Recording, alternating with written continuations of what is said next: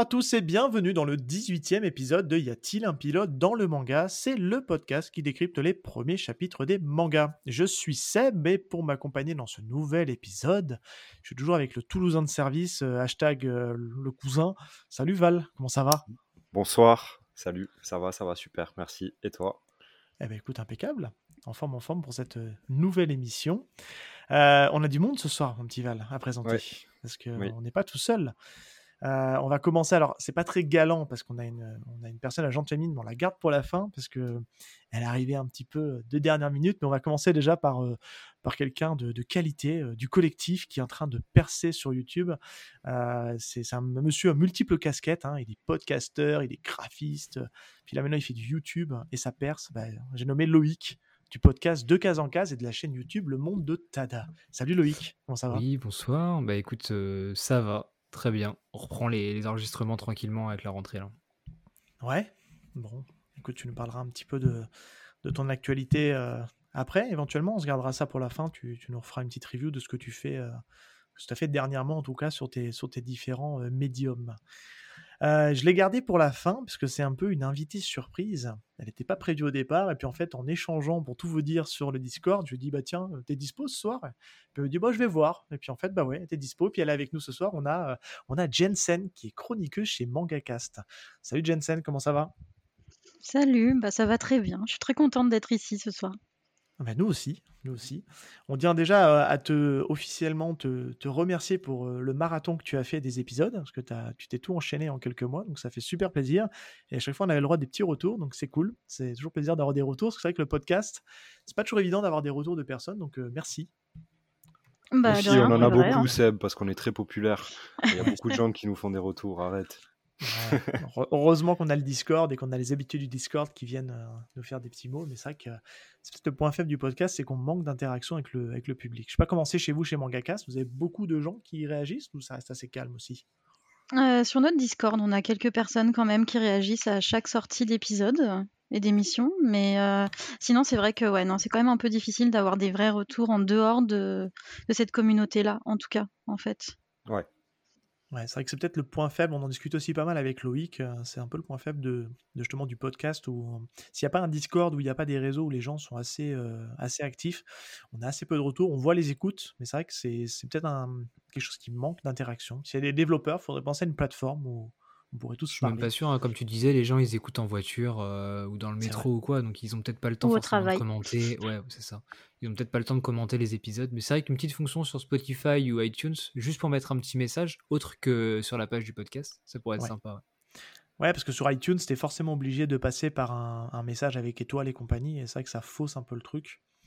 Mais euh, il y avait une application là qui avait tenté de le faire, là, euh, le nom m'échappe. Euh, ils avaient tenté de Ah, en faire la- direct, où tu Ouais, pouvais en direct, et ça et tout. ouais. et ça a pas marché en fait, ça, ils ont flopé. Mm. Donc je pense pas que le public soit prêt pour ça encore. Ce podcast est encore, euh, je pense, même si ça fait longtemps que ça existe, le podcast est encore à ses débuts. hein. On n'est pas encore sur vraiment l'émergence euh, complète du podcast. euh, bah, c'est juste voir d'ailleurs les écoutes hein, qui sont très loin de ce qu'on peut voir sur du YouTube ou, ou même tout ce qui est format Instagram, TikTok, etc. quoi. Puis ça reste de la consommation passive, donc les- comme, comme on l'a dit, les gens euh, ils, vont, ils vont nous écouter, euh, mais ils vont pas forcément vouloir réagir, mais plus euh, écouter, mettre en fond ou ce genre de choses. Donc, euh, Puis je pense que c'est aussi dû au fait que y ait- le podcast c'est quand même plus entre guillemets niche. Il y a, quand même moins de personnes qui écoutent des, podcasts, des podcasts que euh, des vidéos YouTube ou, euh, ou ce genre de choses.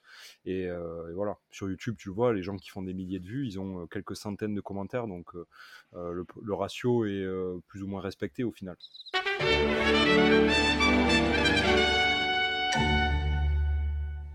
Alors, on a pour habitude dans cette émission, pour se mettre en jambe, c'est une pratique qu'on a un peu inversée par rapport à nos débuts, on le mettait plutôt en mode reco. Ben, maintenant, je pose la question sur euh, les dernières lectures marquantes. Et là, j'ai envie de donner la main à notre invité et être pour le coup un peu galant. Donc, euh, Jensen, à toi, quelles sont tes dernières lectures marquantes que tu voudrais nous partager? Euh, moi, j'en ai une surtout qui me vient à l'esprit là tout de suite. C'est Aohashi. Euh, voilà. C'est ce que j'ai cru comprendre dans d'autres euh, épisodes que Val aimait bien aussi Aohashi, du coup ça me fait plaisir. Ouais. Euh, J'ai rattrapé en fait tout mon retard l'autre l'autre jour en enchaînant au moins 4-5 bouquins d'un coup et je me suis trouvée vraiment un peu déçue de ne pas avoir le- la suite tout de suite. Donc Ouais. euh, j'aime beaucoup parce qu'en fait, euh, ouais, c'est très prenant et puis j'ai moi-même fait du foot en fait quand j'étais euh, au lycée. Ah, génial. Et euh, du coup, je retrouve euh, un peu euh, certaines, euh, je sais pas, certaines hésitations, certaines euh, empressements, enfin plein de choses qui font qu'on est dedans, vraiment, dans le match et dans les entraînements. Et je le retrouve avec le personnage, en fait, euh, le héros, qui est euh, assez flippant par moments, mais aussi hyper cool, je trouve. Et puis il a un design quand même hyper classe. Enfin, je veux dire, dans l'ensemble, les personnages, ils sont quand même bien foutus. Donc, euh, j'avoue que moi, je suis vraiment dedans. Et euh, la manière dont le coach euh, chapeaute le tout, en fait, c'est ça qui me plaît le plus, je crois, dans, dans la série. Lequel Parce- Date, tu parles Non, Nozomi. pas daté. L'autre, ouais, Ah non, Nozomi. Euh, le, non, le Nozomi- coach, euh, Ah oui, c'est le euh, oui. principal. Ouais, le principal. Fukuda, non Il s'appelle Fukuda, ouais. Fukuda, ouais. Parce que au final, il les manipule en réalité. Mais Ouais, euh, c'est- ça, c'est tellement bien fait qu'il tombe dans le panneau parce qu'en fait, ce qu'il dit, bah, c'est ce qu'il faut pour le joueur en question. Mais le joueur, il le comprend pas. Donc, euh, non, je trouve que c'est hyper intéressant, même en termes de psychologie. Et euh, pour moi, ça reflète une bonne partie du foot, en fait, en, en réalité, en tant que tel. Quand on a joué au foot et tout, euh, moi je trouve qu'on s'y retrouve en fait. Et puis euh, ils font pas mal d'explications techniques hyper intéressantes, je trouve aussi. Ce Ouais. qui fait que tu vois, ça ouvre, je trouve, le... ça ouvre en fait le scope à ceux qui ne jouent pas au foot. Ça les laisse pas dehors. Eh bah écoute, euh, je, me souviens que dans une émission de Mangacast où on avait fait allusion à justement au premier tome d'Awashi, euh, il y avait eu un débat là-dessus parce que certains qui jouaient au foot euh, ou qui ont joué comme moi s'y retrouvaient vraiment et appréciaient les explications techniques, et d'autres personnes qui au contraire n'aimaient pas le foot, c'était un peu un entre-deux quand même, tu vois, dans Ah. le sens où certains trouvaient que c'était même peut-être un peu trop explicatif et un peu brouillon dans les explications. Mais euh, je pense que ça, c'était juste le premier tome parce que c'était avec les détections et ça allait quand même hyper vite. Parce que depuis, comme maintenant tout se déroule et il y a un peu plus de temps et les choses s'installent, en fait, euh, c'est un vrai plaisir et en réalité, euh, bah ouais, les gens peuvent apprendre à jouer au foot sans problème avec Aohashi, quoi. Ouais, et puis Je c'est pas fini, je pense. hein, On va, on Ah va découvrir encore plein de choses. hein. On connaît Il y a pas- 25 enfin, il y a tomes, au Japon, dernière nouvelle. Ouais, ouais, il y a pas mal de tomes au Japon et puis il y a l'anime qui continue surtout. Ouais. Que je n'aime pas du tout, moi, par contre, tu vois. Je trouve qu'il est techniquement euh, à la ramasse, mais c'est mon point de vue. Et je suis content de lire le manga. Après, je suis pas très objectif En, sur en les. euh, demi-teinte aussi sur les euh, animes. sur l'anime. Le L'anime, manga ça dépend les plus- épisodes, je trouve. Plus impactant. Ouais, voilà, ça, ça dépend des épisodes. Mais euh, ouais, voilà, moi c'est le dessin aussi un peu euh, intense et, euh, et très, euh, comment dire, euh, un peu stressant dans certaines cases qui fait que je trouve que le titre il vaut son pesant d'or et euh, il vaut Ouais. le coup d'être lu et découvert en fait. Voilà. Donc moi c'est cette lecture. ouais. Il y, a il y a un vrai parallèle en plus, on en en parlait avec Val, il y a un vrai parallèle à faire aussi avec, euh, avec Slam Dunk. Parce que je trouve qu'il y a une vraie, un vrai génie d'écriture des matchs. Je trouve que Slam Dunk, ce qui fait sa force, c'est que tu arrives à avoir une, vraiment un côté très haletant dans les matchs. Et on retrouve ça, je trouve, dans Aohashi. Mm. Euh, là, à l'heure où on enregistre, moi je suis, euh, je suis au tome 10, j'ai pas encore le tome 11.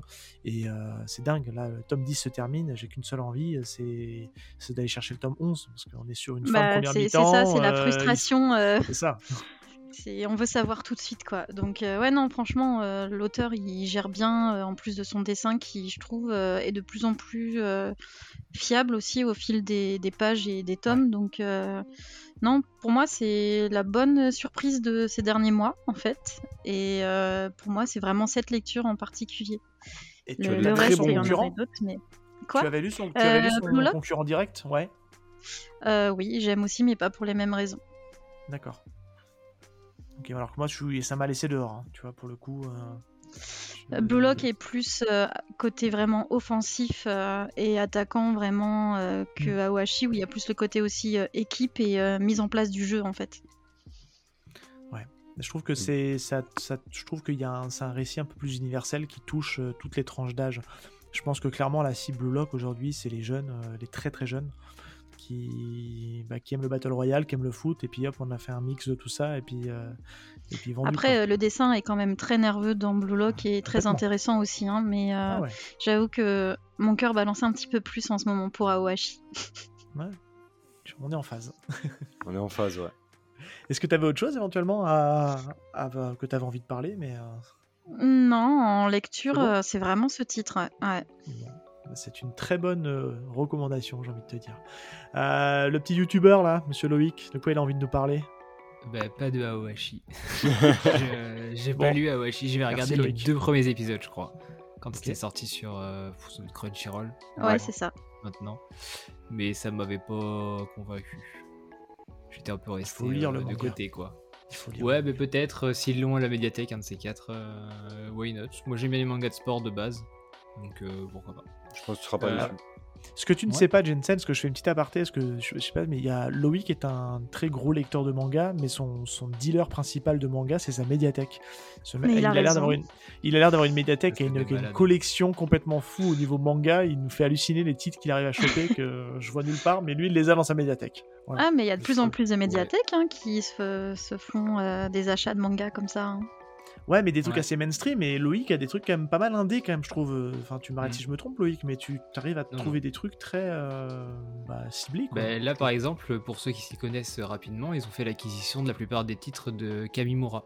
Même les trucs euh, difficilement trouvables, ils ont débloqué des budgets pour les acheter. euh, donc on a, on a euh, beaucoup beaucoup de titres de Kamimura et euh, on a tout l'intégral de Gold Go 13 dans l'ancienne édition, les Ah énormes ouais. tomes là de l'époque. Euh, entre Ouais, autres, il y a plein de choses. fou. Après, je vais pas non plus parler de tous les titres pas très connus, mais il y a beaucoup beaucoup de trucs. Et moi, j'ai découvert des trucs de dingue euh, en fouillant. Non, mais les gens de ta médiathèque, c'est pas possible. T'as un, un fan hardcore de manga qui a la tête de ce truc-là qui veut mettre Ouais, le manga ouais. en avant, c'est pas Et possible. il est Ouais, assez voilà, âgé, j'ai parlé un peu avec lui et c'est un gars qui est en ligne depuis très très longtemps et en fait euh, il a acheté ça il y a assez longtemps et en fait c'est resté, il les a jamais envoyés au pilon. Par exemple on avait tous les Bazara, les Seven Seeds et Ah Kantamen oui, hein. Euh, Ah oui. No- Nodabile? Non, Notabile Nodame Cantabile. Ouais. Nodame Cantabile. Et en fait, euh, bah en fait personne les, les, les, voulait, donc ils les ont mis en réserve, mais vu que moi je connais gars, euh, il va me les sortir, je vais pouvoir les lire tranquille, et ils les ont euh, de l'époque quoi. Et je sais que ça, après je m'y connais pas plus que ça, mais je crois que c'est des titres qui sont très recherchés, très Ah bah, demandés. sa race, c'est un des titres les plus recherchés. hein. Je crois qu'il Oui. pop très souvent sur Twitter pour. euh, Oui, Pour les gens une attendent une réédition. réédition. Ouais, ouais. Et bah, je vais pouvoir découvrir ça euh, bientôt, donc euh, à voir si ça me plaira ou pas, on, on verra. Mais Euh, non, moi je voulais En tout parler cas, ta médiathèque a l'air très cool. Vas-y, excuse-moi. Ouais, bah justement, euh, Mé- euh, Médiathèque, j'ai, moi j'aime beaucoup les arts noirs et surtout Keigo Shinzo, pour euh, ceux qui connaissent. Et là j'ai lu son recueil d'histoires courtes qui s'appelle Holiday Junction, euh, la dernière histoire Ok. que j'avais pas lue du- de l'auteur. Et euh, trop trop bien. Franchement, c'est 6-7 histoires courtes, euh, un petit peu tranche de vie. C'est un one shot Ouais, c'est ça. C'est un one shot, il doit faire 200 Ok. pages à peu près. C'est bah, c'est dans le style de Keigo Shinzo, donc c'est très épuré. C'est beaucoup dans les non-dits. Et euh, je trouve que les concepts de ce one shot là sont très très bons. Alors il y en a, il y a une histoire qui moi m'a gêné, qui est très japonaise. Euh, une histoire d'amour entre deux personnes qui devraient pas pouvoir s'aimer en, du point de vue de leur âge. Mais alors ça, euh, nous en tant qu'Européens, c'est Voilà. ça passe un peu pas. plus loin pour, Ja- pour voilà. préciser ton propos. C'est une mineure qui serait chez nous mineure et Ah qui bah, serait chez elle eux a n'est pas 13 ans et lui il Et en voilà. a euh, 40 tu vois donc euh, mais ça va un peu loin dans le délire et j'avoue que celle-là je suis passé un peu vite et je suis passé à autre chose C'est mais Mais c'est- il- c'est classique au Japon, ça. C'est légal. ça c'est un truc très japonais mais bah, un petit peu comme Mauvaise Herbe qui est son plus connu qui parlera peut-être à plus de personnes qui alors c'est pas une histoire d'amour Mauvaise Herbe c'est plus euh, paternel mais le début de l'histoire peut, peut faire penser un peu à de l'attirance euh, pour mineurs après, euh, c'est tourné différemment. Mais là, le recueil est excellent. Il y a une histoire sur un chat à un moment donné. Et euh, j'avoue que ça m'arrive pas souvent, mais j'ai lâché une larme sur, une, sur un, un manga. Donc euh, c'est assez rare pour être notifié. Donc euh, voilà, faut, faut que j'en parle. Monsieur est sensible. C'est bien. Bah, pas tant que ça, mais là pour le coup ça, ça a bien marché. Après c'est dur d'en parler autre que de, de dire de lire parce que c'est des histoires qui sont très courtes. Donc si je vous parle du concept Ouais. de chaque histoire, bah ça vous spoil l'histoire. Mais je pense que c'est quelque chose à lire. Euh, Peut-être une bonne porte d'entrée pour lire l'auteur. Souvent l'histoire courte ça marche assez bien. hein. Euh, Mhm. On l'a vu avec Ouais. Hatchum du Urasawa, c'est quelque chose qui marche bien pour découvrir Urasawa. Enfin, Asano en anthologie, c'est très très bonne anthologie aussi. Fujimoto aussi, j'aime peux. bien ça. Euh, Ouais, assez inégal Fujimoto, mais euh, très cool quand même. J'aime bien voir les délires, même s'il y a des trucs où j'ai pas accroché, je trouve ça rigolo de rentrer un peu dans ce que l'auteur a, a imaginé. Et euh, là, ce qui est bien, c'est que du coup, ça vient de plusieurs magazines pour ce genre d'auteur. Donc tu as des histoires un peu typées CNN, un peu typées euh, Josei, etc. Enfin, pour les magazines en tout cas, elles se ressemblent, mais euh, la cible de base au Japon n'était pas la même. Et je trouve ça très intéressant. Voilà pour euh, ma première recommandation. Super. T'en avais une deuxième, je crois. Ouais, Euh, alors ça, par contre, c'est aussi pas très connu. C'est de Yukito Kishiro, donc l'auteur de Gunham. Et j'ai lu. Ashman, qui est Ah, oui. sa production euh, entre, euh, entre Last Order et Mars Chronicle, Mars Chronicle, ouais. qui est un tout petit manga de 130 pages qui raconte l'histoire d'un d'un joueur de motorball. Et j'ai pris une claque monumentale. Le style graphique, on dirait vraiment Sin City. Le, À ce point-là. Donc, euh, ouais, c'est le style graphique. Alors, je vais pas montrer les, je l'ai là, mais je vais pas montrer les planches parce qu'on va pas le voir à- au podcast.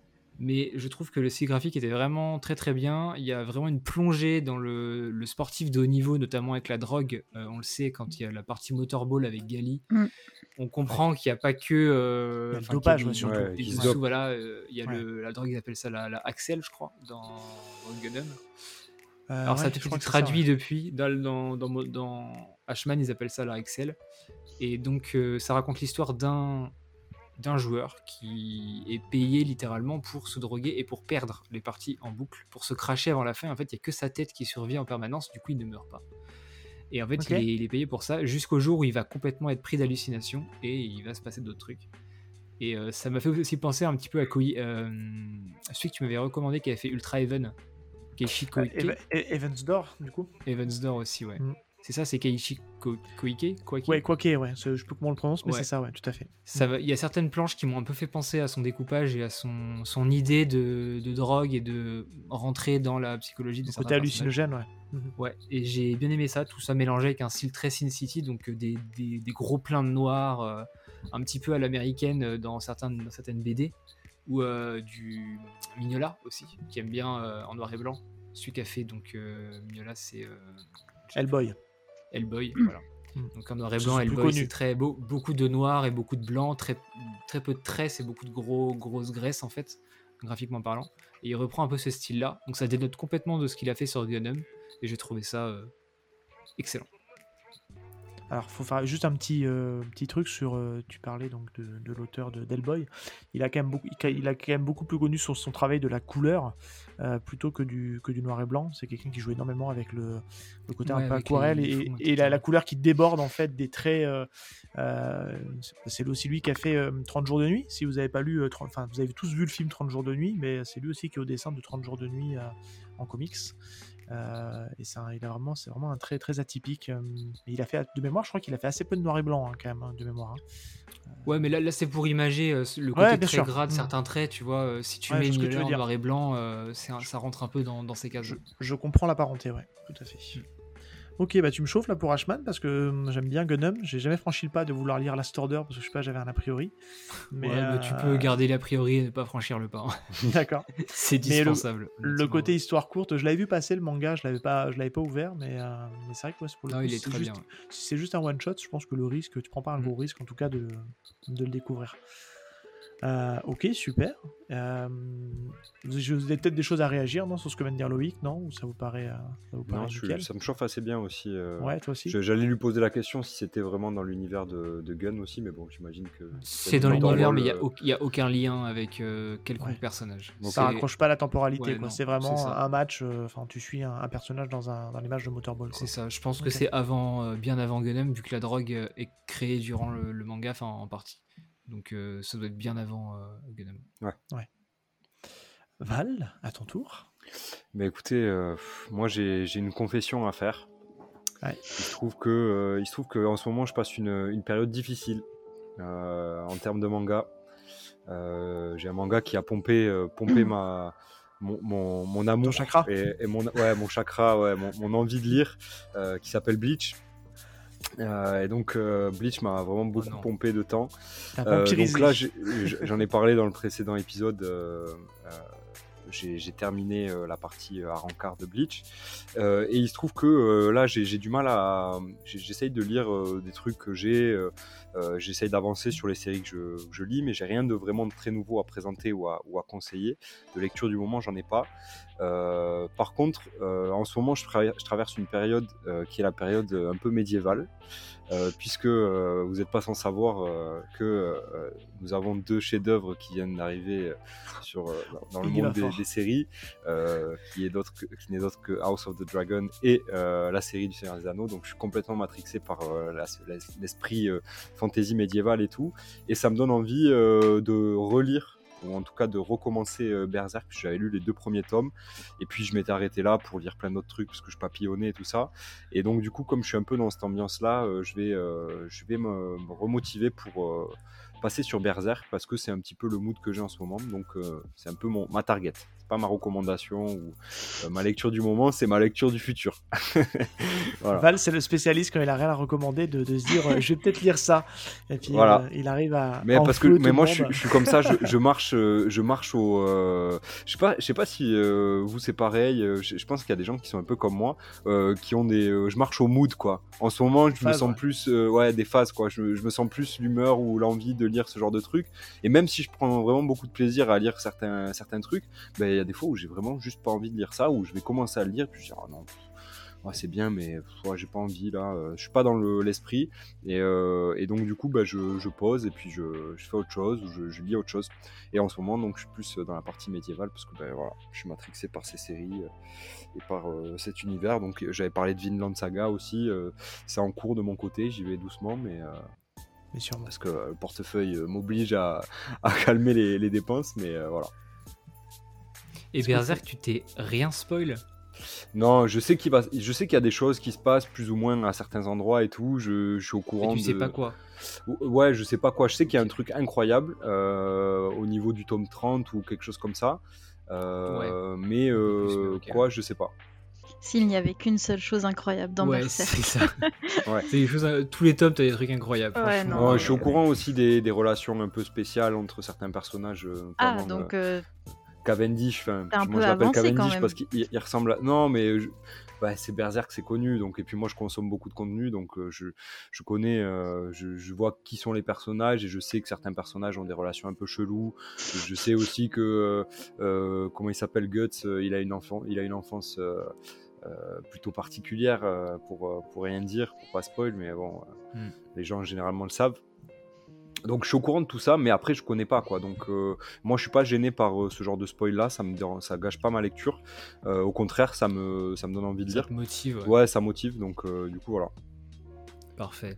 ah, c'est des bonnes lectures. hein. Il y, a des- il y a des œuvres à pas se faire spoiler et je pense que Berserk rentre dans ces- cette catégorie-là. Ouais. Découvrir par soi-même et prendre la claque le moment venu, Ouais, clairement, ouais. c'est ouais, c'est nécessaire.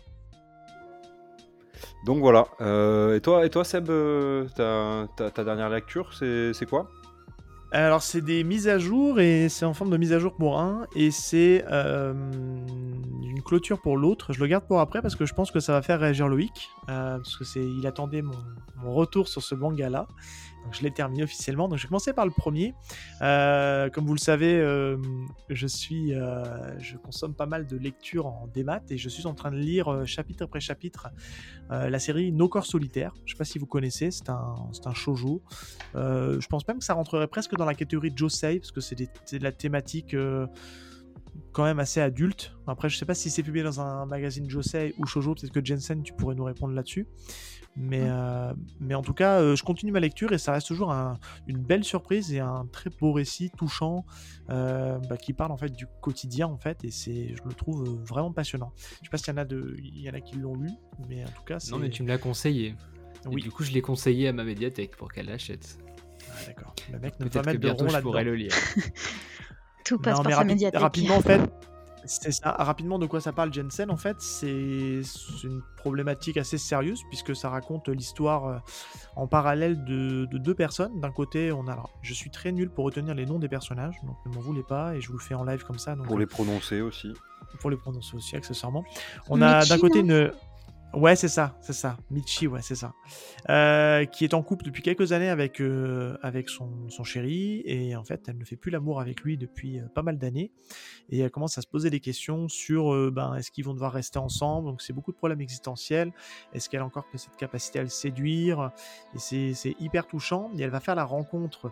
Peut-être que tu vas m'aider aussi là-dessus d'un- d'une personne qui travaille dans la même entreprise qu'elle et qui a le même problème avec sa femme, avec laquelle il n'a pas eu de rapport. Et tous les deux bah, vont se rejoindre, vont se comprendre, vont partager. Et de là va naître euh, des sentiments, mais c'est pas aussi simple que ça. Et je peux en dire plus parce que c'est. ils sont tous les deux engagés dans des relations, ce qui fait que ça rend le, propos euh, assez réaliste, je trouve, malgré tout, et, euh, et très poignant, très touchant, et c'est une belle lecture. Et j'ai hâte de savoir comment ça se termine, mais a priori, c'est toujours en cours de parution, c'est pas clôturé, parce que Mangayo nous les sort chapitre après chapitre, donc euh, je laisse toujours un peu sortir les chapitres en avance pour justement pouvoir me faire une lecture un peu plus, euh, un peu plus complète. A priori, toi, tu l'as le lu, hein, pitch Jensen. avec un, Ouais. d'un film avec Richard Gere, un peu euh, ton, ton truc là. Là, je vois bien Richard Gere et euh, comment elle s'appelle euh, cette actrice là Celle de Pretty Woman. de Pretty Ah. Woman, voilà. Ouais. Euh, Ouais, quand Robert, même. Ça, ouais. et Julia Roberts, Ouais. quoi. Ça, ça fait un peu. euh, Ouais. coup de Robert foudre d'un côté, Way de l'autre. Hmm. Ah non, plus récent, space. quand même. Ouais, toi, tu l'as, tu as lu, hein, du coup, Jensen. hein, Euh, moi, hein, j'ai lu le début ouais, de Corps solitaire, euh, effectivement. Et c'est euh, un seinen. Et c'est, ah, tu vois, c'est la catégorie seinen, tu vois, donc tu vois. je- Ouais, c'est directement un seinen. Tout à fait. Euh, ouais, ouais, j'ai lu le début. Et c'est vrai que c'est très réaliste parce que c'est la, dans la collection Life de Kana qui fait beaucoup de titres un peu euh, de ce type-là depuis euh, ses débuts. Et c'est vrai que ça, ça change en fait. J'avais Ce lu un titre de- d'ailleurs de chez eux, là, de Life, un, un vieux titre, euh, j'ai plus le titre en tête, mais ça parlait de suicide euh, de lycéens. euh, au collège même, je pense. Et euh, c'était un sujet même pareil assez... Mais de leur collection, hein, je te parle, qui, qui fait que... Oui, je oui, pense parce que c'est moins gay tout de suite. Non, c'est moins gay. C'est pour ça que j'avais pas été au-delà du premier tome, parce que je me dis, je suis pas prêt à lire un truc qui parle de suicide. C'était un peu le, tu sais, le, comment ça s'appelle cette série Netflix là qui était sortie là, qui parlait justement de, de suicide là. Euh, Avec la fille Ah, qui 13, laisse toute sa vie. euh, 13, Euh, Sortie Sortie de Reason Reason Why. Why. Reason Why, Sortie- ouais. c'est ça, sortie de Reason Why. Et ben c'est un peu ça en manga, mais je sais, je pourrais plus vous dire comment s'appelait le, s'appelait ce manga. Enfin bref. Et on va passer sur un truc euh, un peu plus gay, euh, puisque j'ai terminé euh, la lecture de Time Shadow quand vous avez Mmh. chroniqué cet été. Euh, on vous avait expliqué qu'on n'était pas à jour puisqu'on était dépendant en fait des, tomes de Mangayo puisqu'on lisait le, manga sur, euh, sur cette plateforme. Et je l'ai terminé là euh, sur la fin de l'été.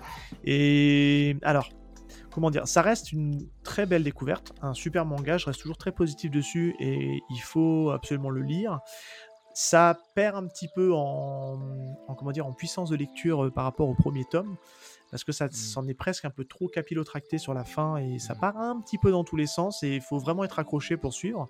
Mais ça reste malgré tout cohérent, je trouve. Il n'y a pas trop d'incohérence et, et je trouve que la conclusion est belle. C'est une belle conclusion. Je ne vais pas vous dire comment ça se termine, mais en tout cas, moi j'ai aimé la conclusion et je trouve que pour le coup, ben, comme on termine sur une note, euh, une note qui m'a plu, bah, je, pour moi ça reste un, un super manga euh, qui, on se dit, aurait pu faire, s'il avait fait 3 ou 4 tomes de moins, ça aurait été pas mal. Mais je pense qu'il a un peu tiré son truc, mais ça reste très très cool à lire en tout cas, et je reste toujours sur cet avis de, de vous dire d'aller lire Thème Shadow. Mais je crois que Loïc, du coup, toi, t'as pas trop le même, euh, même Ah bah avis. si, pareil Si. pour Si, moi.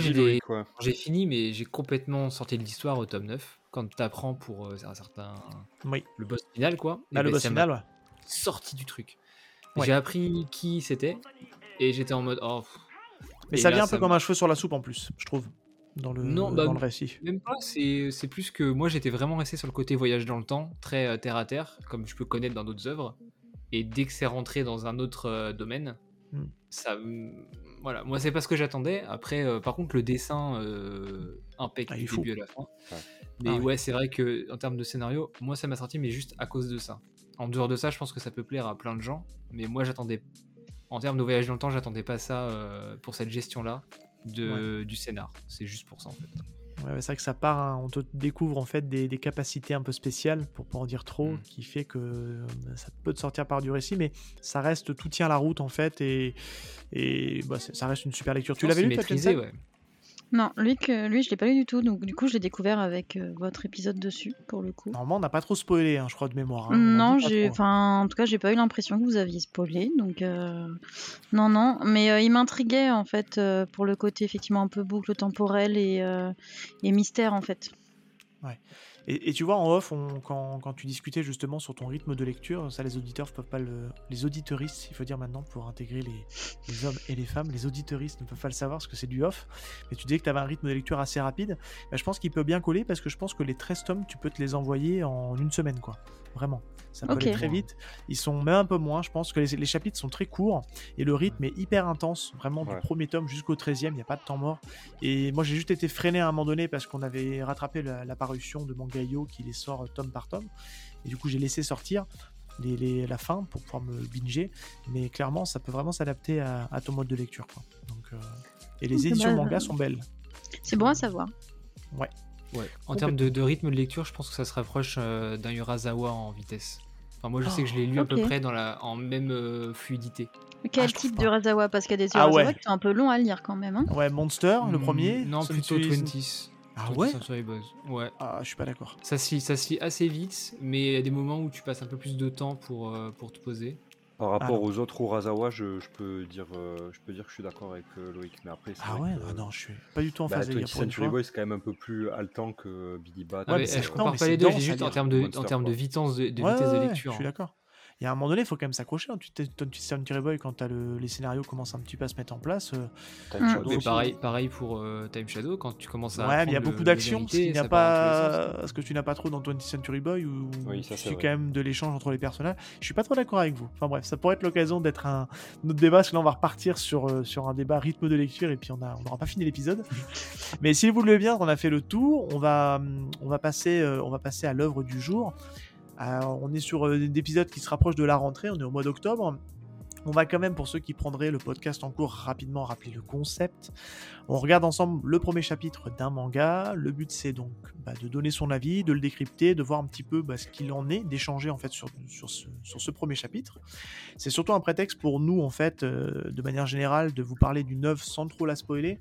Alors, pour rappel, quand on est sur une œuvre assez ancienne, c'est de se rappeler un petit peu comment ça a démarré et puis de se dire, est-ce que c'était un bon démarrage? Est-ce que ça justifie tout ce qu'il y a eu après?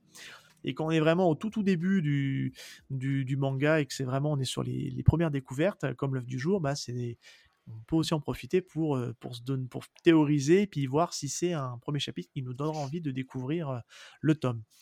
Aujourd'hui, on vous parle d'une nouveauté qui sort très très bientôt. On vous parle de Dan Dadan. Voici Takakura. Ce garçon timide ne croit pas du tout aux fantômes. Elle, c'est Ayase. Cette fille populaire ne croit absolument pas aux extraterrestres. Et s'ils avaient tous les deux tort? Ils existent. Fuyez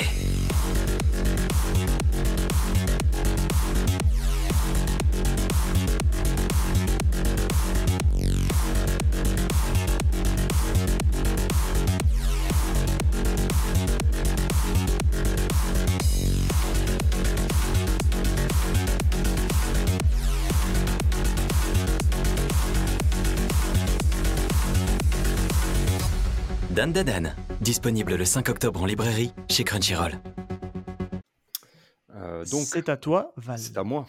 Oh oui. Euh, Dandadan, euh, Dandadan, manga de Yukinobu euh, Tatsu, euh, bien sûr, euh, ancien assistant de, de Fujimoto et euh, à, son, euh, à son actif, il a euh, donc son troisième manga, euh, Dandadan. Il a fait, euh, il a fait deux mangas plus ou- plutôt courts un peu avant. euh, qui, n'ont pas, qui ne sont pas parus en France encore, euh, qui pourront le, le devenir si euh, Dandadan euh, Carton. cartonne, ouais, très certainement. Sur les deux, je pense qu'il y en a un qui a ses chances, l'autre, à mon avis, euh, même, même si elle carton, je pense pas qu'il soit adaptable. Ouais, je pense. euh, On a déjà du mal à avoir du Hadashi, je suis pas sûr qu'il nous adapte du, du baseball euh, Ouais, à la voilà. sauce Tatsu. On a un manga de, de baseball, euh, shonen de baseball, euh, tranche de vie, euh, Fireball, je crois qu'il s'appelle. Ouais, je crois que c'est ça le titre. J'ai- pas noté euh, parce Oui, que c'est je ça. suis, je suis pas bon. Et euh, un autre euh, dont le titre ne me revient pas, qui est un manga, un shonen euh, science-fiction, euh, si je dis pas de bêtises. Seigi no Rakugo. Voilà, c'est ça. Seigi Loïc, no. Rakugo. Monsieur SF. Trop bien. Euh, avec un personnage masculin et féminin que schéma qu'on va retrouver dans, Dan- dans Dandadan. Et donc Dandadan, c'est quoi? C'est un shonen euh, d'action, euh, une comédie aussi surtout, euh, et euh, comédie romantique peut-être? Est-ce qu'on peut, on peut dire comédie romantique? Je sais pas. Et, et aspect et petit aspect fantastique forcément avec avec ce que je vais vous présenter dans le pitch. Est-ce que vous êtes d'accord déjà avec la description qu'en fait Val sur les, les différentes thématiques comme ça présentées sur l'œuvre Est-ce que vous vous retrouvez euh, avec ces thèmes-là? Pour les premiers chapitres, oui. Ouais Oui. Comédie, action, euh... ouais, romance dans les premiers chapitres. On Romance pas trop peut-être pas au début. ouais. Même si le titre du premier chapitre euh, s'appelle. Ah, euh, il y a- euh, bah, tu verras après. On Même, un parlera petit- après. pardon. on en On, en reparlera. mais- Moi, il y a une case qui me fait dire, euh, je, vous la, je vous la montre, mais les auditeurs ne savent pas. Qui me Oui, dit, oui, oui. bon, Oui, oui, hein, oui. mais, euh, Voilà. Il y a, un- il y a, cette- il y a Toi-même, un tu petit sais, setup. quoi. Toi-même, tu Toi-même, sais. tu sais. voilà, Voilà. et on en parlera dans l'étape. ne brûlons pas les étapes. Continue, donc, Val. euh, ouais. Euh, donc euh, pour la parution en France, euh, c'est euh, Crunchyroll, c'est le deuxième manga sous le label Crunchyroll ex Kazé euh, qui va éditer. Et donc là, à l'heure où, où ça sort, donc si vous écoutez ça le lundi où on, le, où on sort l'épisode, donc on l'enregistre avant bien sûr parce que nous sommes toujours dans le futur, faut pas l'oublier. Les deux premiers tomes sortent dans deux jours, le, ouais, de mercredi. Mercredi. Mercredi 5 octobre, nous aurons les deux premiers tomes donc aux éditions euh, Crunchyroll. Euh, il faut savoir qu'avant que ça sorte, on les avait euh, disponibles en anglais sur la, la plateforme Manga Plus. On avait beaucoup de chapitres. Moi, je vous en ai déjà parlé, je, n'arrive pas à lire les, les scans entre guillemets en anglais. Pour moi, c'est très difficile. En tout cas, je ne saisis pas l'essence du truc. Euh, et euh, donc, euh, du coup, avec la, la parution en France euh, des, euh, des deux tomes, on aura euh, ben, les premiers chapitres, euh, les trois premiers chapitres euh, sur euh, Manga Plus, ainsi que les trois derniers euh, en date, euh, normalement, euh, traduits en français. Si je dis pas de bêtises. Non, pas traduit en français, traduit en anglais du coup. Parce que euh, si Alors en anglais, ils y sont tous. Hein. En Ils y anglais, sont ils tous, sont ouais. tous. Ouais. Et, euh, et pour la traduction française, pour les, euh, les œuvres qui sont éditées, on a les trois premiers chapitres et les trois derniers euh, en Ouais. date. Voilà, mais tu les auras pas forcément en français, c'est ça que je veux dire. C'est qu'ils sont, c'est pas assuré que tu les Bah, as en si. français d'office quoi. Ça a, été, ça a été annoncé qu'ils vont les sortir en français. Ah, ça, je sais pas. Je, non, je, je suppose, puisque c'est comme ça que ça fonctionne, je sais pas trop Hmm. si ça m'étonnerait, euh, puisque du coup, ça serait un petit peu spoilé, entre guillemets. Euh, mais euh, bon, voilà. Vous aurez en tout cas les trois premiers chapitres euh, sur Manga Plus disponibles. Et donc nous, par contre, on va s'intéresser au premier.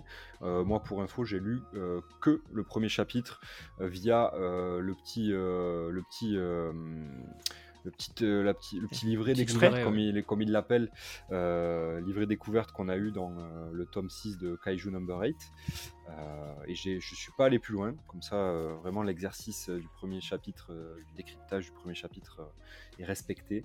Je trouve ça intéressant. Et d'ailleurs, du coup, avec cet exercice-là, ce qu'on aime bien faire chez YPDLM, vous, connaissez, vous commencez à connaître la chanson, comme j'aime dire. Euh, on aime bien euh, faire des, petites, euh, des petits paris, des petites théories, le petit pari en sport.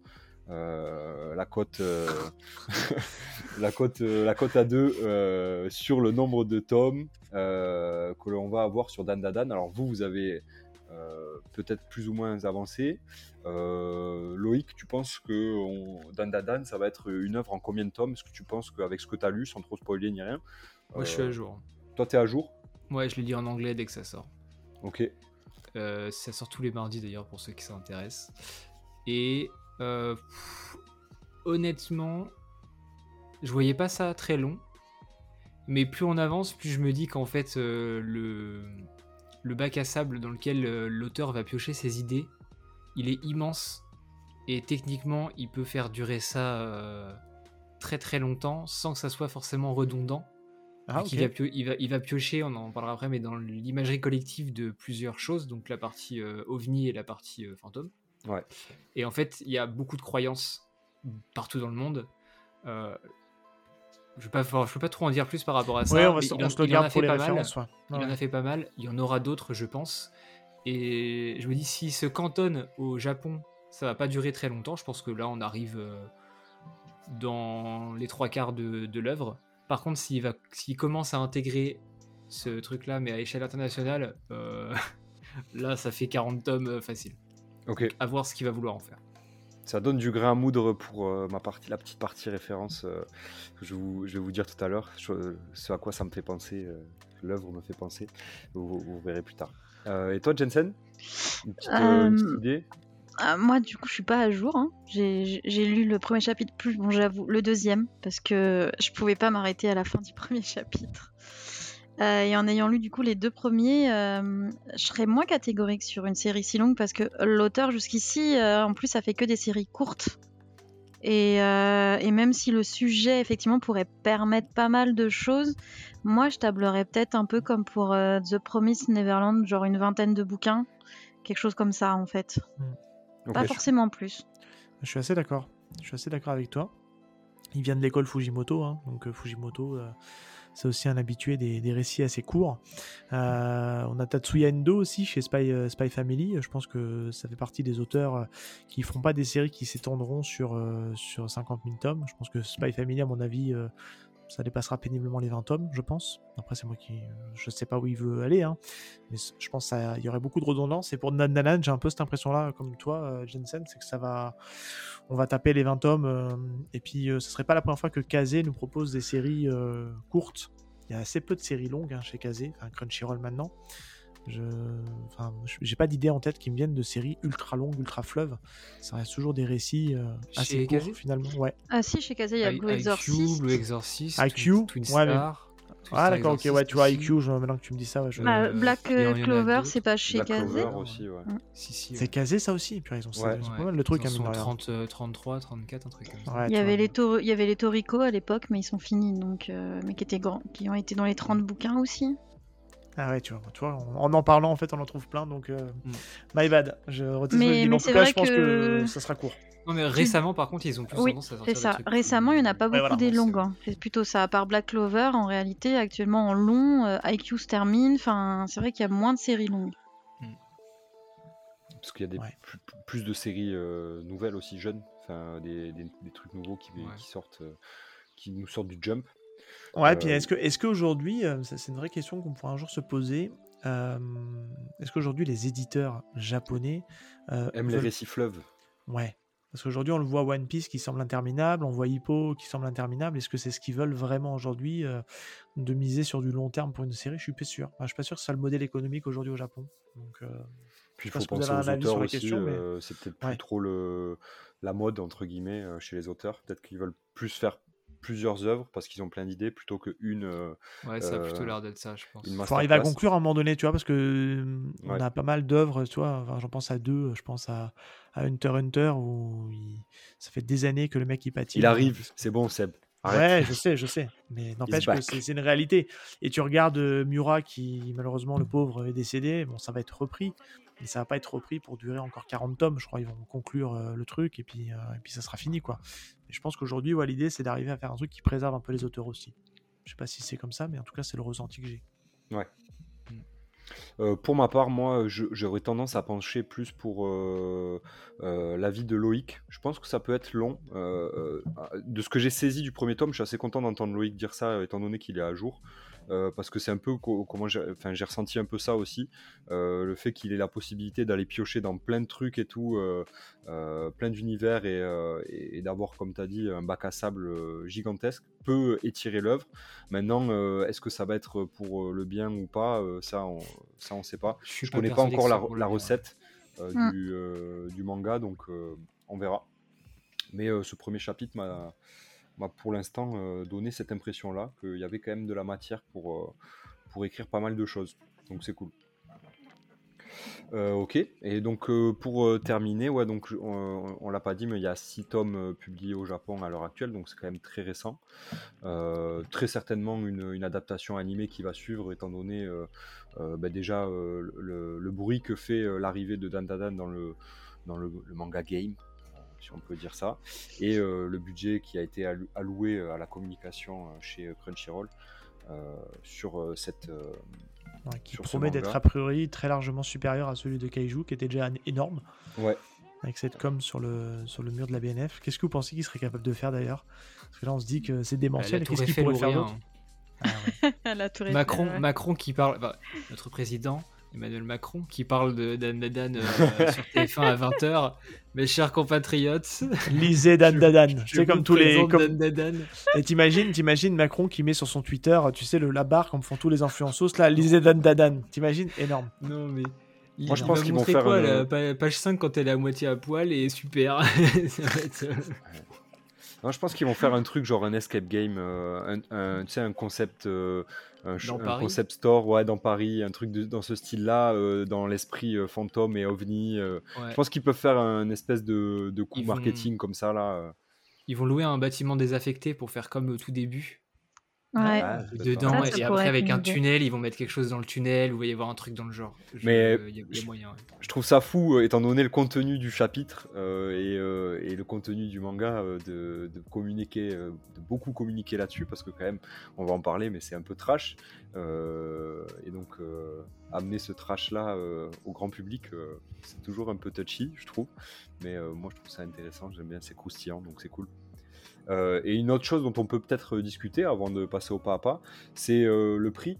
Euh, et oui, on va parler, euh, on va parler Ouais.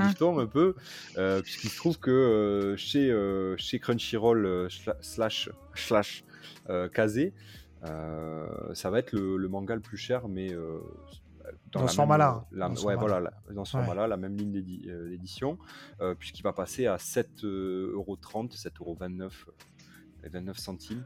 Prix psychologique. Le prix psychologique, ouais, et la, et la participation écologique de 5 centimes.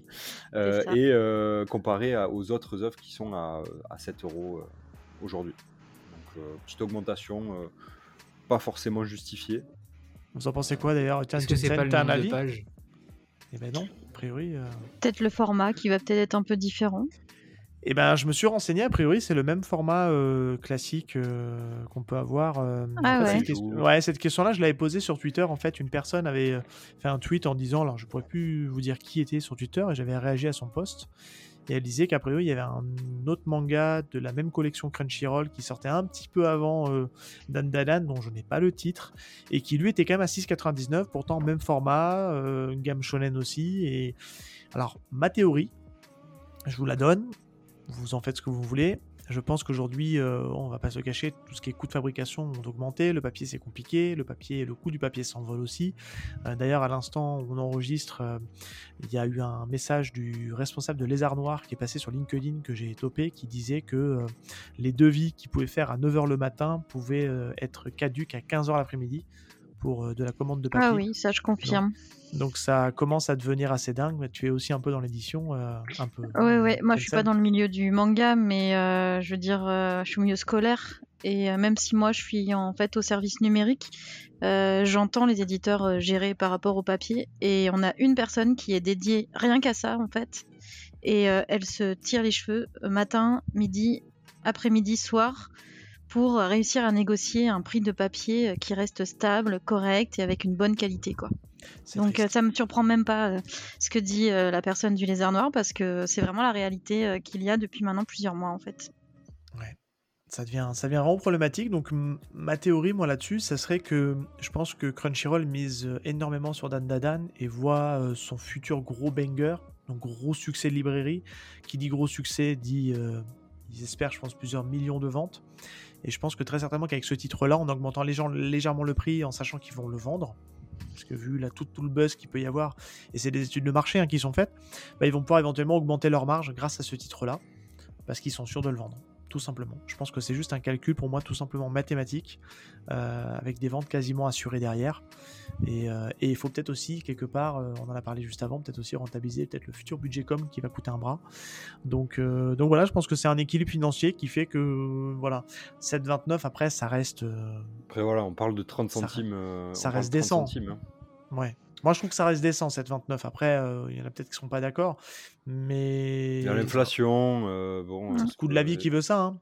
Ouais. Bon, euh, on n'est jamais content, hein, de toute manière. Non, non, c'est sûr. C'est sûr. quand, euh, quand les, les choses, les prix augmentent, on, on- Et après, on a toujours le choix de jamais ne, un très grand sourire. hein. pas... de ne pas l'acheter ou alors de l'acheter en numérique parce qu'en numérique, euh, c'est souvent 2-3 euros moins cher. Euh, donc, Mm. euh, les gens sont ils font du numérique? Ouais. Ouais. Ouais.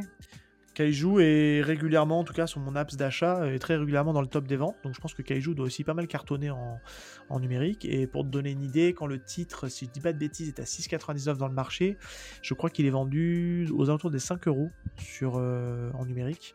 Je ne pourrais pas dire des bêtises, je crois que c'est 5,20€ ou un truc comme ça, ou peut-être même 4,50, j'ai un doute, mais euh, c'est dans ces prix-là en tout cas. Donc euh, il y a quand même une économie. euh. Je sais qu'à certains titres, je sais que c'est complètement dispensable de les avoir en physique. Je les achète en démat, tu vois, parce que je sais que j'ai pas la place et que je n'aurai jamais la place et que. Attends, attends, tu serais pas en train de dire Kingdom en démat par hasard? Exactement. Oh. Et je, même plus loin, je lis Kingdom en démat. Et pour rejoindre Val sur tout à l'heure, parce qu'on en a déjà parlé dans un précédent épisode, je lis aussi Berserk en démat. Eh oui. Voilà, c'est dit. Mais euh, avec une bonne tablette, ça le fait, hein.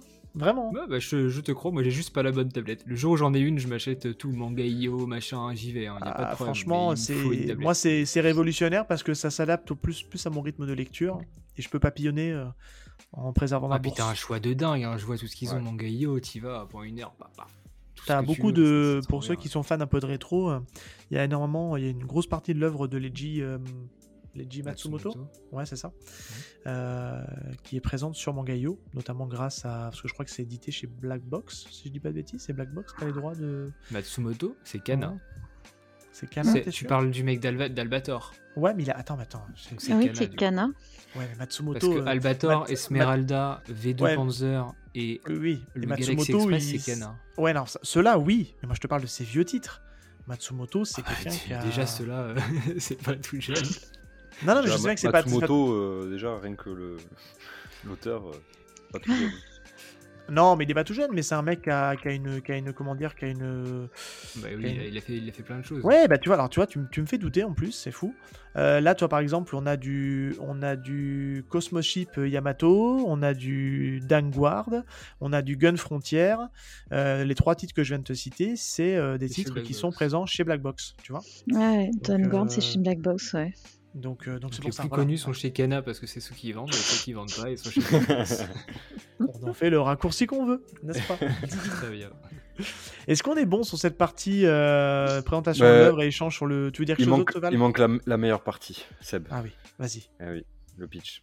Je, vous- je vous, je Oh vous lis. euh, eh Ah oui. bah oui. Vas-y, Ah oui, non, pitch-moi. euh, Alors Euh, attendez, non, mais- on va, on va leur mettre un coup de pression parce que là, euh, euh, c'est le running gag, mais euh, Val, pour une simple lecture de pitch, se met la pression. Donc euh, Non, mais t'es relou. on, va, on, va lui remettre une, on, on va lui remettre une ambiance un peu détendue pour que pour s'y remette tranquillement. Vas-y, putain.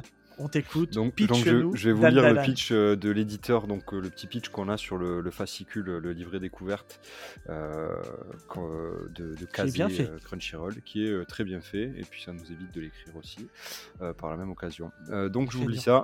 Momo Ayase et Ken Takakura sont deux lycéens que tout oppose. Tandis que la première ne croit qu'aux esprits, le second ne jure que par les extraterrestres. Incapable de se convaincre, il, se lance un- alors un défi. Momo devra se rendre dans un hôpital où des créatures de l'espace sont censées se trouver, et Ken dans un tunnel, dans un tunnel hanté. Bon, du coup, ça y est, la presse. Là, je la sens. Putain, merde. Le cœur, le palpitant qui s'emballe là. En fait, je, je vais vous dire, j'ai l'impression d'être à l'école quand on lisait là, en ouais, le CP. texte dans ton livre devant tout le monde. Oh, le. Tu nous l'as déjà ah, dit. Val. En plus, il radote. En plus, après, c'est moi le c'est la même chose. je. Ouais, c'est ça. Or, je, reprends. Donc, on a été tunnel, tunnel hanté. Or, euh, chacun va faire euh, une rencontre d'un autre genre qui va bouleverser leur vie et lier leur sort. C'est le début d'une romance survoltée où l'occulte, le paranormal et le surnaturel se bousculent dans un chaos haletant. Point d'exclamation. Impressionnant. Ça envoie du rêve. Euh, ouais. Je mettrais juste un petit bémol, moi, à ce, à ce pitch. On en a parlé en off avec Val. Je trouve ça dommage d'avoir name droppé direct le nom des personnages. Parce qu'on va le voir, en fait, en lisant ensemble le premier chapitre. C'est vrai. Il y, a un, il y a un vrai truc avec les noms des personnages parce qu'on connaît pas, en fait, euh, le nom du, du garçon tout de suite. Parce qu'il y a un vrai truc, en fait, par rapport à ça. Euh, donc, je trouve que ça aurait été bien de mettre deux lycéens et puis, euh, et puis te laisser découvrir euh, ces lycéens et, sans forcément donner leur nom parce que ça, ça fait partie un petit peu, je trouve, du, du fusil de Tchekhov qui est posé à un endroit et puis tu vas découvrir après, euh, ah, tout était connecté. Ouais, de toute façon, avec tout ce qu'on va parler, tout ce qu'on va présenter, euh, les gens vont avoir oublié, comme moi, euh, le pitch et les, et les noms. Et donc, du coup, ils, ils- ils auront la petite surprise, comme moi je l'ai eu quand j'ai lu le, le premier tome. Parce que j'avais À lu la le pitch, lecture, ouais. et à la fin, je me suis dit, ah merde Euh, Donc, euh, c'est que ça a marché. Euh, voilà, Seb, c'est bon, tu, je te passe la main, j'ai assez parlé. Je vais maintenant couper Merci mon Val micro pour cette et partie. retourner bien- sur Elden Ring. Merci. C'est ça. Allez, bisous. bon, si vous le voulez bien, on va passer maintenant au pas à pas et regarder un petit peu ce qui se passe dans ce premier chapitre.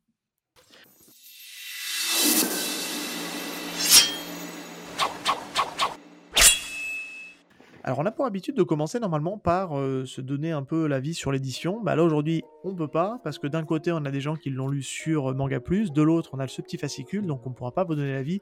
Et malheureusement, on n'est pas trop implanté dans le manga game, donc on n'a pas réussi à voir des trucs un peu en avant-première. Donc, euh, on se contente, du, bah, du chapitre. par contre, ce qu'on peut donner, et là, je vais avoir votre avis, c'est qu'est-ce que vous pensez des couverture, puisqu'on a, on a l'avantage d'avoir la première couverture, et après, ils nous font un petit teasing des, des futures couves. C'est pas sûr hein, qu'on ait celle-là, hein, euh, apparemment. en tout cas, pour les deux premières, c'est acté. contractuel, donc. Euh, ouais, ah ouais Ils sont toujours obligés de faire ça, mais là, on a vu les visuels pour les deux premiers tomes. Ça a l'air d'être ça en tout cas. bon, on va, se, on va parler déjà du premier tome. Je vais laisser l'honneur à, à, Jensen de commencer. C'est me dire, bah, est-ce que tu trouves la couverture sympa? Est-ce que ça te donne envie d'ouvrir le, le manga?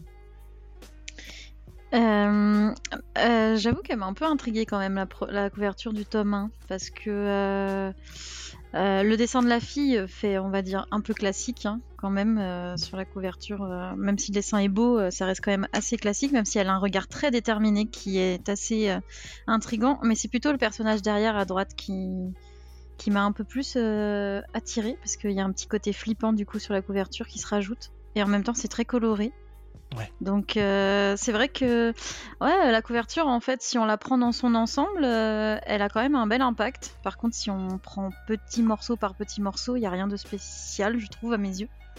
Mais il faut vraiment prendre le tout. Et, euh, et ça nous donne envie d'ouvrir et de regarder ce qui se passe derrière, en fait. Ouais, c'est conventionnel, quoi, pour toi. Ouais, un petit peu. En disant que s'il n'y avait pas eu les touches de couleur, je, je sais pas si je me serais attardée. Ok. Merci. Euh, Loïc pendant qu'il réfléchit, c'est souvent le rabat-joie qui va dire qu'il n'aime pas. Bien. Non, mais, mais il aime bien. Je, ne oh peux pas être rabat-joie, j'aime oh beaucoup. Donc, euh, mais euh, moi j'aime bien parce que c'est très coloré, c'est surtout pour ça. Je trouve que les, les covers de manga, souvent, surtout des shonen, souvent c'est un fond noir ou bleu un peu foncé. T'as les persos un peu en mode affiche de cinéma qui partent sur les côtés et c'est tout. Et moi j'aime bien quand ça pète un peu, que c'est un peu coloré. C'est pour ça que j'avais commencé hier Chainsaw Man d'ailleurs. C'est que les covers de Chainsaw Man, elles font penser un peu à, à Dananan, c'est qu'elles sont très colorées aussi. Euh, je crois que la, première, elle est, a beaucoup de nuances de vert. Après, plus t'avances, t'as la, celle avec euh, Aki qui est en, bleu avec les nuances de, rose, etc. Et je trouvais ça très très cool. Et du coup, Dananan, pareil.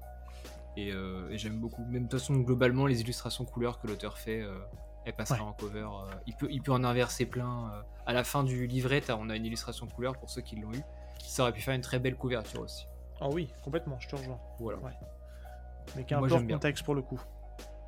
Ouais, mais j'aime bien. En fait, j'aime bien surtout le style. Euh, j'aime bien le style vestimentaire, on en reparlera. Ouais. Quand les six tomes seront sortis. Val? Ben moi j'aime pas, voilà, je le dis. J'espère qu'on va avoir une autre cover parce que celle-là. Lui. elle me plaît pas. Non, mais je, préfère le dire. À qui le dis-tu? Il y a de grandes chances qu'on ait euh, cette cover-là, euh, mais celle-là, elle me plaît pas. Voilà. Euh, c'est après c'est les goûts et les couleurs. Hein.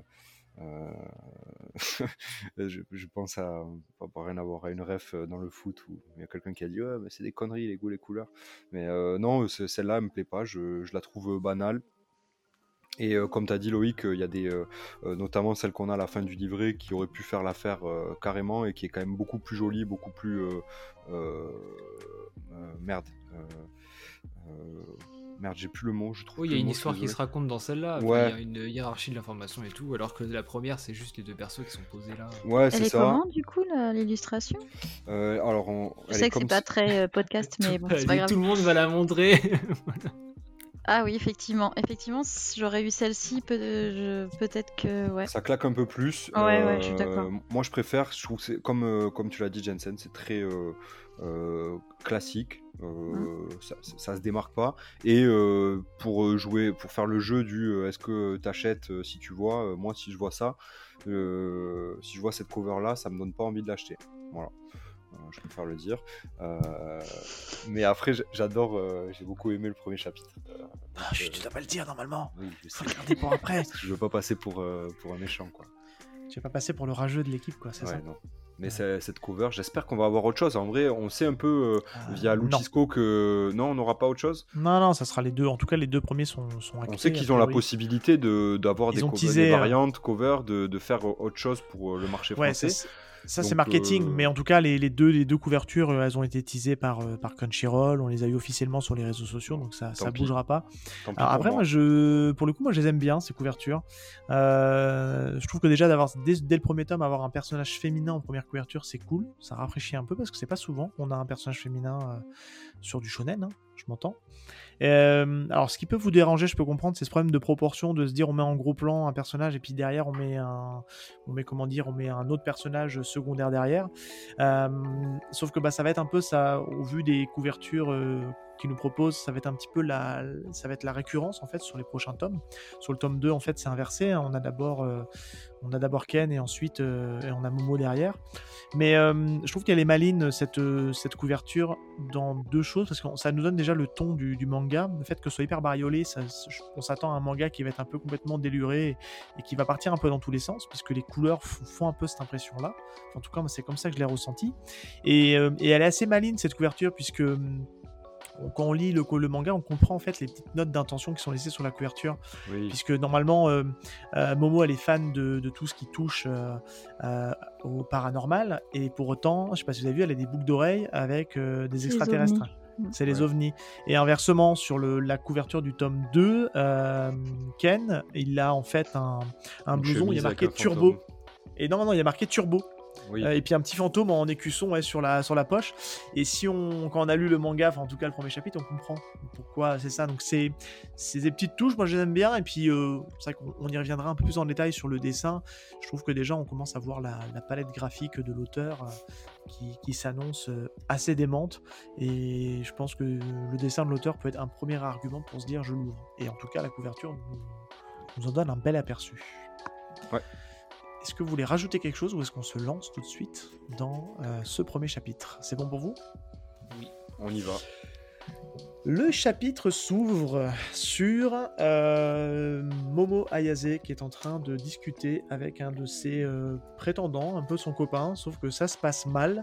Euh, elle commence à se bagarrer avec lui et puis elle se retrouve, bah, elle se retrouve, comment dire, un peu mise à mal par ce mec qui, est un peu brutal avec elle. hein. Euh, il n'hésite pas à lui mettre un coup de pied dans la, dans la tronche. Et euh, dès le début, c'est euh, c'est assez cru, hein, puisque on est déjà en train de parler de, de sexe, hein, puisqu'il lui propose d'aller au Love Hotel et que qu'il veut s'il peut lui laisser tirer un coup. Donc on, tout de suite, on est mis dans le bain. C'est une, une belle entrée en matière pour cette, pour, en tout cas pour la présentation de de Momo où on sent qu'elle a un caractère euh, très euh, volcanique. Euh, Qu'est-ce que tu as pensé, toi, Jensen, de cette, de cette entrée en matière de, de Momo Ayase Volcanique, c'est le mot. Hein. Ouais, Euh, perso, euh, j'ai jamais vu une fille se comporter comme ça, euh, mais on a l'impression que c'est courant que sa relation avec ce gars-là, mais ah, c'est c'est punchy hein, pour un début de euh, de tome. On s'attend pas trop, euh, pas trop à ça Déroutant. pour le coup. euh. ouais, c'est ça, ça, ça surprend un peu, mais euh, du coup, j'avoue qu'au début, ça m'a fait un peu tiquer et je me suis dit que j'espère que la suite va pas continuer à trop parler de ça, mais bon, malheureusement, on verra plus tard que. Mais oups. Oups, mais euh, bon, c'est ça passe quoi. Mais ouais, non, elle a l'air d'avoir un caractère bien trempé quoi. C'est ce qu'on comprend dès le début en fait. Val? Ouais, non, moi j'ai euh, euh, j'ai bien aimé le, le ton en fait euh, euh, de, de la trad française qui est très euh, moderne. Euh, puisqu'il il lui dit ouais euh, ah vas-y faut te calmer enfin, je, je sais pas je... en fait j'ai trouvé le truc très euh, Tu fais très banlieue là comme ça. Non, mais en fait, j'ai trouvé ça euh, en même temps à la fois euh, complètement décalé et, euh, et fou de lire ça, euh, puisqu'on nous présente comme un shonen et tu as un mec, euh, première page, qui te dit Ouais, tu pourrais aussi me laisser tirer mon coup et tout. C'est assez, euh, Ouais. assez- en première assez page, ça perturbe. hein. Ouais. C'est perturbant. Et, et de l'avoir lui mettre un gros high kick et lui derrière lui rendre l'appareil, pareil, c'est, ça, ça fait chelou. Mais, mais en fait, ça m'a, ça m'a pris. Puis je me suis dit, ouais, attends, on, on est vraiment en train de parler de, de Love Hotel et de tirer un coup et tout dans, genre dans les premières pages de ce manga. Et, euh, et bon, bah, ça donne le ton en fait. hein. Donc, euh, moi, je, je trouve ça cool. Enfin, cool. On notera, on notera d'ailleurs la, qualité des, la qualité des insultes de, de Momo qui dit Va te Oui. noyer du con, grosse tanche, mérou, face de poulpe. Je dois avouer qu'elle a un niveau d'insulte euh, Aquatique. défiant toute concurrence. Ouais. Aquatique. Aquatique, c'est le, ouais, c'est le bon mot. Ouais. Loïc, tu veux rajouter quelque chose? Euh, Merci. Moi, j'avais bien aimé parce que Non, c'est pardon, vraiment le style, de, le style- le style de dessin en fait. euh, parce que moi, je l'avais lu en, en anglais à la base. Et Ouais. euh, on en parlera après, mais la, la traduction, enfin, je pense qu'il y a un énorme boulot de trad. Parce Ouais. que la version anglaise, c'est que des vannes, mais en anglais. Donc, c'est des trucs que nous, en France, on n'a pas. On- et on là, pareil, euh, grosse tanche et tout, en anglais, ils ont pas ça. Non. Donc, c'est des trucs qui sont à l'anglaise. Étant habitué, ça m'a pas choqué, mais euh, si jamais hein, quelqu'un n'est pas habitué à ça en anglais, je peux comprendre qu'il passe complètement à côté des premières pages. Et euh, moi, c'est le premier, c'est le Mawashiri, euh, page 2, qui m'a fait dire Ah, ça y est, elle, je l'aime. Elle, je l'aime. Elle, C'est bon, il n'y a pas de problème. Ouais. Ouais. et ça, euh, couplé euh, en bas, du coup, page 3, quand elle fait sa, son espèce de mou et qu'elle pleure, on dirait une tête de poisson, là. Je me suis dit, ça y est, c'est tout ce que j'aime. Ça va partir dans tous les sens. Pareil, ces deux copines qui ont un look totalement euh, sorti Ouais, de nulle ouais. part. Et euh, ouais, moi j'ai beaucoup aimé, euh, beaucoup aimé ça. Je trouve qu'en en deux pages, on a vraiment. Bah, c'est accrocheur. Alors, pas pour le côté euh, un peu euh, sexuel et tout ça, euh, je m'en moque, ça me passe au-dessus. Mais pour le côté euh, action, fluidité, humour, dès le début, ça m'a ça m'a accroché. Et j'avoue que pour le côté rapport au sexe, je me suis dit, bon, ça va s'estomper après. Manque de peau. non, dans les premiers chapitres, oui, plus tard, enfin bref, voilà. Ah. Mais je me suis pas dit que ça allait rester ensuite et je me suis dit c'est juste pour accrocher euh, Oui, un, eye catcher dès le début, première page, Ouais. vu que ça s'adresse aux jeunes. Et Il on va tout pas là. se mentir, actuellement les jeunes sont plus attirés par euh, tout ce qui est TikTok, Instagram, rapport au, au corps, au sexe et compagnie. Donc d'un côté je me dis ça fait aussi un peu vendeur euh, pour ça. Et peut-être qu'après ça s'estompera. C'est ce que je m'étais dit quand j'avais lu le début. Ouais, il met tout, il met tout là-dedans. Après, ce qui est, ce qui est assez marrant aussi, c'est de se dire, euh, c'est un peu aussi le, le- un peu le fusil de Tchekhov qui est posé là, mais on, on a aussi, en fait, on connaît la raison juste après de pourquoi en fait elle, euh, elle était attirée par ce mec-là, parce que physiquement, elle représentait, euh, elle ressemblait à son, à son acteur préféré, euh, qui est donc Ten- Ken Takakura, qui est un vrai acteur. J'ai fait des recherches. J'ai regardé, c'est un Mhm. acteur qui a vraiment existé, c'est pas juste un nom inventé pour la blague Ouais, c'est un acteur japonais. Acteur japonais. Alors, je n'ai vu aucun de ses films. Il est présenté un peu comme le Clint Eastwood. Je me dis, oh, il y en a peut-être un ou deux que j'ai vu, mais non, mais alors pas du tout. C'est un acteur qui a, eu une grosse partie de sa carrière, je pense, dans les années 60, 50, 60, et euh, qui est décédé il n'y a pas si longtemps que ça, en 2014. Et, euh, et ouais, donc euh, du coup, apparemment, elle a un crush sur ce, sur vieil acteur, et c'est ce qui fait qu'elle est allée vers ce, petit délinquant, ce Furio. hein. Les Furios reviennent à la mode, donc euh, c'est clairement l'archétype du Furio. hein. Donc, euh, en tout cas, voilà, ça nous donne en tout cas la, psychologie euh, euh, qui va, on va avoir une autre facette de sa personnalité juste après, puisque on va nous présenter le deuxième personnage dont on ne connaît pas le nom, et pour l'instant, on va pas le redire puisque ça peut laisser un petit peu la blague pour ceux qui auraient oublié, hein, tant qu'à faire.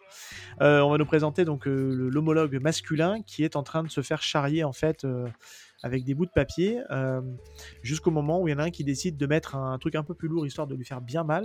Sauf que là, elle voit tout ce qui se passe et elle décide de s'interposer et euh, de faire preuve euh, bah, de compassion pour lui. Et sauf que lui, il va, il va croire qu'elle s'intéresse à, à un peu ses, ses passions. Et là, il va avoir un- une réaction, on va dire, un peu bizarre. Les jeunes diraient un peu, un peu creepy, où il lui parle sans la regarder en disant ah, Tu es fan, euh, hein, et puis euh, il essaie de savoir. Et, et il, est, il est vraiment bizarre. Hein. Je sais pas ce que vous en pensez au début. Il est, Ouais, ça m'a- il est- J'ai trouvé ça trop drôle. Il y a une J'ai- tronche là. J'ai dû Ouais. relire le truc parce que j'arrivais pas à comprendre le tu es fan. Au début, je, je pensais qu'il parlait de, euh, bah, de trucs. qui- Parce que bon, il a une dégaine de, de, de nerd, quoi. hein, c'est bien voulu. Il a les grosses lunettes Ah ouais. rondes. euh, Ouais. euh, voilà, il est sur son bouquin. le visage hyper puis- déformé. et, ouais, et puis il, se fait, il se fait harceler euh, par les gens, donc c'est vraiment l'archétype euh, connu du nerd, là où elle, elle a plus l'archétype de euh, la meuf un peu populaire avec ses copines qui se remaquillent, qui font les belles et tout ça. Donc je me suis dit, il parle de fans, de, trucs qu'il est en train de dire, et en fait non, il parle de lui. Et en fait, il a un excès de confiance, le type, en lui disant, ah mais en fait, t'es fan de moi. et moi, j'ai trouvé ça beaucoup trop drôle, je me suis dit, putain, mais merde, ça me prend à, chaque fois, ça me prend à contre-pied, quoi. Et je trouve ça très très cool. Donc l'humour est, est très euh, tranchant et, euh, et moderne, je trouve, Ouais. dans, dans l'approche. Et, et merci encore une fois à la trad française parce que je pense que euh, je, je l'ai lu aussi en anglais et j'ai pas eu autant le, le côté, euh, ce côté comique n'est pas autant ressorti bah avec la lecture en anglais et je trouve que pour le coup c'est un sacré boulot qui a été fait. Tu veux dire quelque chose là-dessus, euh, Jensen? Euh, non, mais moi je vous rejoins totalement. Il a une tête. J'avoue que ça, ce passage, il m'a bien fait rire quand même, euh, avec ses grosses lunettes et sa tête d'ahuri là. Enfin, je trouvais ça génial, euh, franchement. euh. Là, tu vois, ça m'a rattrapé euh, le début. Oui. Bah, heureusement qu'il est, il est là pour contrebalancer en fait. euh, Ah ouais, ouais, un personnage, total euh, décalage, c'est clair. ouais, complètement. Bah, c'est, ça va être le, le gimmick du manga. hein. Euh, Loïc? Ouais, ben les expressions faciales. hein. Moi, Ouais. euh, Très fort. 60, ch- 60 chapitres plus tard, elles font toujours autant euh, taper des barres. Il Ouais. a pas de problème, ça, il est, il est- l'auteur est trop fort. hein. C'est, ça marche, ça marche trop bien et, et j'adore les mangas qui, qui utilisent ça. D'ailleurs, ça me fait un peu penser à- au début là, quand il parle de phénomènes euh, euh, aérospatiaux non identifiés, ça fait penser un peu aux têtes que Okubo a pu mettre dans Soul Eater au début, quand il Ah fait ouais. des têtes complètement euh, pétées de partout et ça m'a un peu rappelé ce style-là et bon, je kiffe Okubo donc euh, forcément ça m'a accroché. Vous savez hein? Voilà. Mais ouais, les, les textes, je trouve ça. euh, il, il est trop fort pour ça. c'est marrant. C'est tout. C'est marrant. Et ben là, c'est là qu'on va, on va voir les oppositions de, de style, parce que c'est là-dessus aussi où, où le manga va, faire sa différence, puisque on a d'un côté euh, le personnage masculin. euh, oui, je, je- ne dis pas encore son nom, parce que je me dis, j'espère toujours au fond de vous vous avez oublié le nom de ce, de ce personnage pour vous laisser la surprise à la fin. Euh, mais on apprend que lui, il est fan en fait de tout ce qui est, tu l'as dit Loïc, de phénomènes aérospatiaux identifiés, donc grosso modo les ovnis. Mais il insiste lui vraiment pour dire que non, non, non, c'est pas, on doit pas appeler ça les ovnis. Elle, elle n'y croit pas du tout. Et quant à elle, par contre, elle est, euh, elle, elle s'intéresse à tout ce qui est plutôt euh, paranormal. Elle croit aux fantômes. Et en fait, tous les deux vont euh, littéralement se foutre de la gueule l'un de l'autre sur leurs croyances respectives. Et il va y avoir une opposition là-dessus. C'est ce qui va justement ben, conclure à se lancer un défi euh, pour justement bah, se tester un peu sur euh, les croyances de chacun et puis de voir un peu bah, s'ils sont capables justement de, relever ce défi et avec derrière éventuellement euh, euh, l'un ou l'autre sera le larbin de l'autre euh, si jamais euh, ils arrivent à prouver leur, euh, théorie. Et je trouve d'ailleurs le, trait du personnage, euh, il y a un glow-up au niveau du dessin. On, est, on a vraiment une, expression très sérieuse du personnage masculin qui, je trouve, au niveau. euh, Enfin, on, sent dit, ouais, dessine bien quand même. Parce que pour le coup, euh, le dessin du personnage masculin est vraiment cool à ce moment-là quand il, quand il lui dit euh, Je vais te montrer ce que c'est un ovni, euh, euh, tu seras bien, euh, bien obligé de reconnaître euh, la vérité. Et euh, je trouve qu'à ce moment-là, ça, ça prend. euh, Enfin, les, les deux, les deux petites cases, justement, où ils sont en train de se mettre au défi, mettent vraiment, euh, marquent vraiment le coup sur euh, l'intensité du manga et de ce qu'on va voir derrière. Vous avez quelque chose à, à rajouter là-dessus? Ou c'est bon pour vous? On est Non, bon? c'est bon. Pour moi, c'est bon. Ouais. Bon, on passe vraiment, on rentre dans le sujet là, puisque euh, on arrive sur le moment euh, pour moi qui est euh, le plus what the fuck. Et là, j'ai envie d'avoir votre ressenti quand vous avez lu ce truc-là, parce qu'il y a un côté montage alternatif en fait où on suit en fait les deux scènes en parallèle, puisque ils se donnent rendez-vous le soir et chacun va sur un site respectif. Donc on a d'un côté Ken qui lui euh, va euh, dans le tunnel. Et on a Momo qui elle va au CHU chacun pour euh, justement parce que pourquoi? Parce que dans le CHU apparemment on aurait pu noter la présence d'extraterrestres et il y a une légende qui dirait que dans le dans ce tunnel il y aurait des fantômes. Donc ils se retrouvent ils se retrouvent tous les deux à aller là-bas et euh, j'ai envie d'aller euh, on fera une petite coupure et je vous donnerai votre avis jusqu'à euh, la première rencontre en fait euh, euh, avant par contre la première rencontre où euh, qui rencontre le fameux fantôme on a un petit flashback en fait euh, c'est habituel j'ai envie de dire dans ces premiers chapitres de, de Momo qui on, apprend un petit peu plus son caractère et son et son passif et je trouve que ça ça permet de dénoter avant le, le- le complet euh, partage en cacahuète euh, du manga je sais pas ce que vous avez pensé en tout cas de de la façon en tout cas de de distiller en fait le rythme dans ce premier chapitre, en tout cas dans cette partie-là. Moi, je trouvais que c'était quand même assez habile et euh, le montage parallèle est vraiment très sympa, en tout cas dans ce début. Je sais pas ce que vous en pensez. Moi, je trouve qu'il noie le poisson.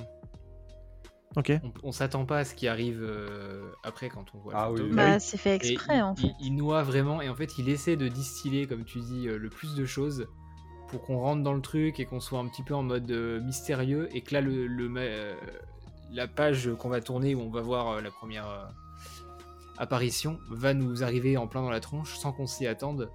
Euh, là où dans d'autres euh, mangas on peut avoir euh, le personnage qui va ouvrir une porte et là on s'attend à ce qui va se passer ou autre. Là c'est pas du tout ça, là c'est brut et c'est grâce à tout ce qu'il y a eu un petit peu avant. Et puis après, bon, pour le passé de, de Momo, écoute. oui, Bah, ça si, explique qu'elle a été, donné, quoi. Voilà, ça explique qu'elle a été un peu bully, elle explique pourquoi elle croit aux fantômes. Ça permet de mettre un petit peu de contexte. Tu voulais dire quelque chose, Jensen? Je t'ai vu lever la main. Ouais, moi je trouve qu'en fait, euh, ce petit passage où il parle au final un peu euh, de tout et de rien et où on apprend le passé, euh, un peu de. Enfin, en tout cas, de pourquoi elle croit aux fantômes au final, euh, je trouve que ça permet de faire une transition parce que perso, quand j'ai vu euh, un peu l'état de l'hôpital et même du tunnel, euh, moi ça me donne pas très envie. Je suis un peu une flippette dans la vraie vie. Donc de les voir comme ça parler de tout et de rien, je fais oh bon bah ça va en fait, ça va bien se passer, tout, etc. Et en fait pour moi c'est juste une transition, alors de dire mais oui vous voyez tout va bien se passer, c'est rien, c'est juste une épreuve de courage comme ils en font toujours au Japon l'été et puis et puis voilà en fait il va rien se passer, ils auront rien, etc. Et puis bon bah après ça nous prépare pour la suite au, au final qui nous prend quand même en pleine poire, hein, faut le dire. Ouais. Mais euh, Aussi bien euh, visuellement que dans le texte. Je- oui, c'est ça. Mais euh, je trouve ça malin dans le sens où même euh, au niveau des cases, en fait, on comprend exactement qui parle, quand. Oui. Avec euh, l'ajout des petites têtes en version euh, SD, là, euh, je trouve que du coup, c'est assez pertinent euh, comme manière de faire. Parce que euh, comme ils se parlent par, par téléphone, en fait, interposé, euh, bah, on arrive toujours à savoir qui est en train de parler, euh, quand, comment, et, euh, et du coup, c'est hyper fluide. On a vraiment l'impression d'être à côté d'eux, en fait, et de discuter avec eux de, du, du beau temps, quoi. Et, et du coup, ça, c'est franchement, c'est vraiment un beau coup de, un beau coup de la part du mangaka, j'ai trouvé. Ouais, c'est- c'est hyper pertinent ce que tu dis parce que ça, je, je- je vais soulever ce point-là, là, justement, de, de cette, euh, cette petite technique pour arriver à savoir qui parle. Dans certains mangas, alors je- j'en ai pas en tête qui me viennent, mais on a des fois des problèmes de narration où on sait plus qui parle. euh, Enfin, le mangaka fait pas l'effort de mettre les petites flèches qui te dit bah tiens c'est lui qui est en train de parler. Et en train de des fois, ça peut être un peu confus. Et c'est vrai que je suis complètement en phase avec ce que tu dis parce que c'est hyper habile de mettre ces petites têtes. Alors, on le voit de plus en plus souvent hein, dans, des, dans des process de narration de, manga. Mais je trouve que là, ouais, c'est vraiment pertinent et ça permet vraiment de, bien suivre le récit et de pas être déconnecté. Donc, euh, ouais, c'est très bien d'avoir relevé ça parce que je trouve que ça aide en tout cas à la compréhension du, du récit.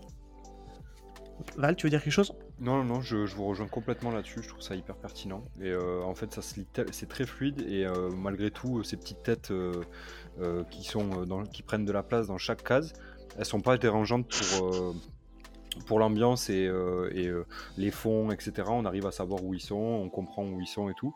Et donc, du coup, euh, c'est, c'est très bien joué de la part de, de Yokinobu Tatsu.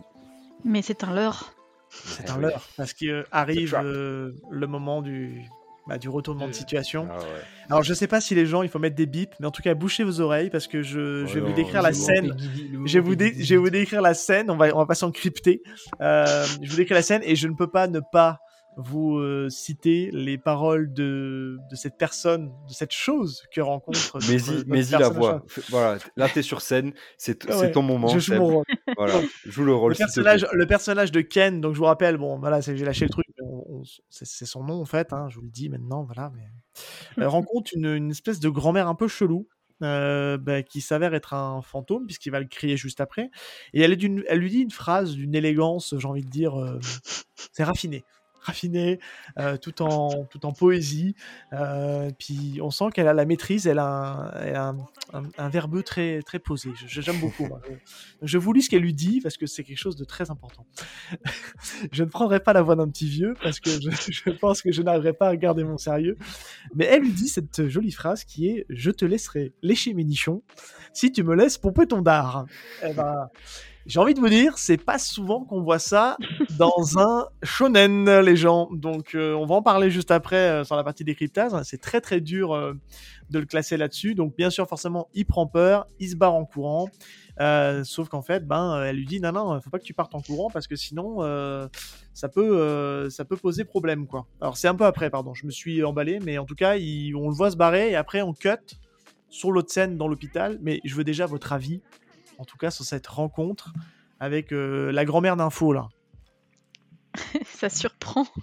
ouais, qui va être d'ailleurs surnommée Turbo Mémé, mais moi je l'appelle Turbo Mémé d'info parce que pour, euh, voilà. allez-y, vas-y Jensen, je sens que t'es inspiré. Je sais que tu veux nous en parler. Et Parle-nous-en. bah, Je veux la vie féminin. bah, ce que je craignais un peu en lisant le tout début au niveau des pages, bah voilà, ça revient un petit peu, mais euh, euh, j'avoue que ça m'a un peu perturbé de voir cette petite vieille dans le tunnel d'un seul coup. euh, Ah bon alors qu'on avait une discussion euh, hyper euh, fluide juste avant et guillerette presque, j'ai envie de dire. Alors là, on change de ton, mais euh, en un rien de temps, c'est assez particulier, je dois dire. Euh, en plus, j'aime pas trop ces choses-là habituellement, donc j'avoue que je me suis bien fait avoir en, en le lisant. Donc, euh, GG euh, Turbo Mémé, tu as réussi ton Turbo- coup. Ouais, Turbo Méninfo. Euh, On t'adore. Reviens au prochain épisode. anglais, euh. Ouais. Vas-y, vas-y, Loïc. marrant, Ah, vas-y, excuse-moi, juste, juste pour finir, Ouais. ce qui est marrant, c'est juste que du coup, euh, Momo, elle essaye de le prévenir sur la Mais marche oui, à voilà. suivre, mais en fait, c'est trop tard, quoi. Et, Il fait tout l'inverse.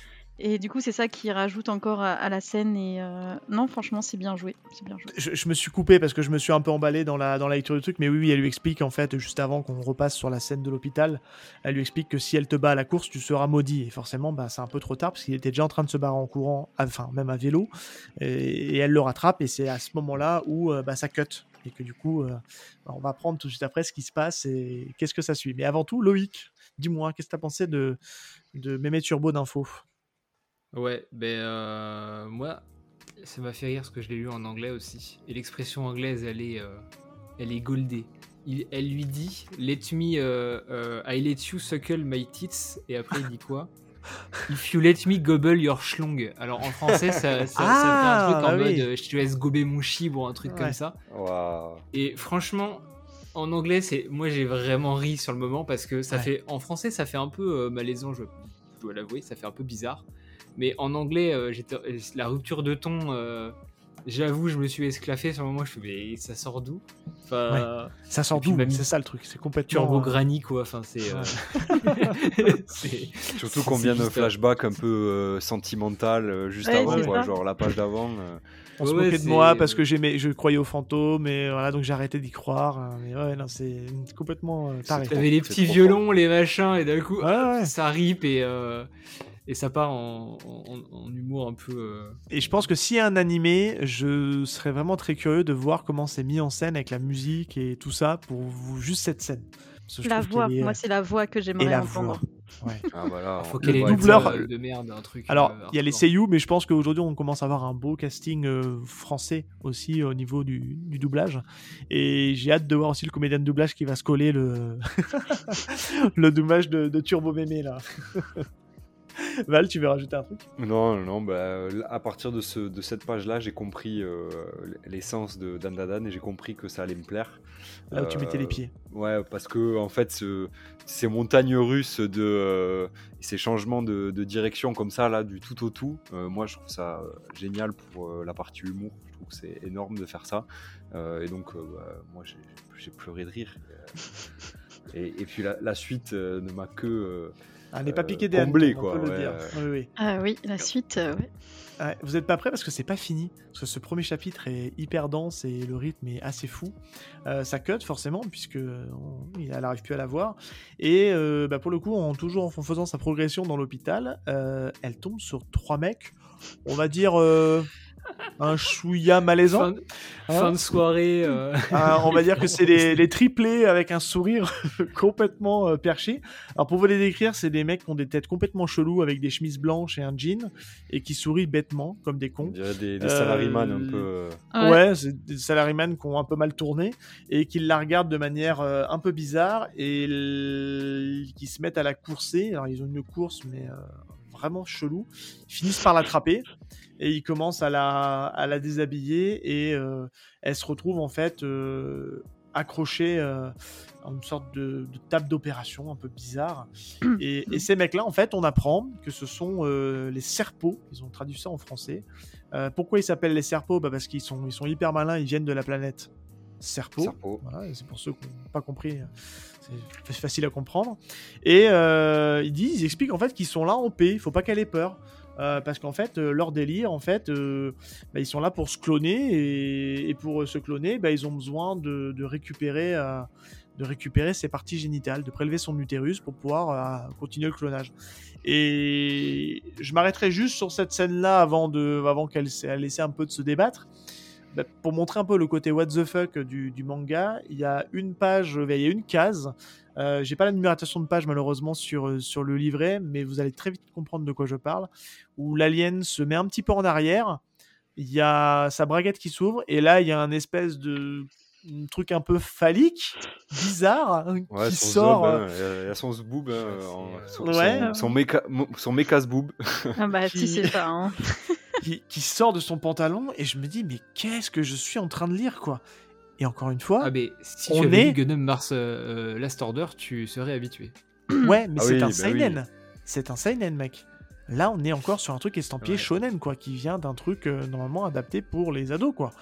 Et je me dis, Non, mais c'est une antenne. euh, C'est Ouais, c'est une antenne. C'est la 5G. C'est- voilà. c'est- une antenne.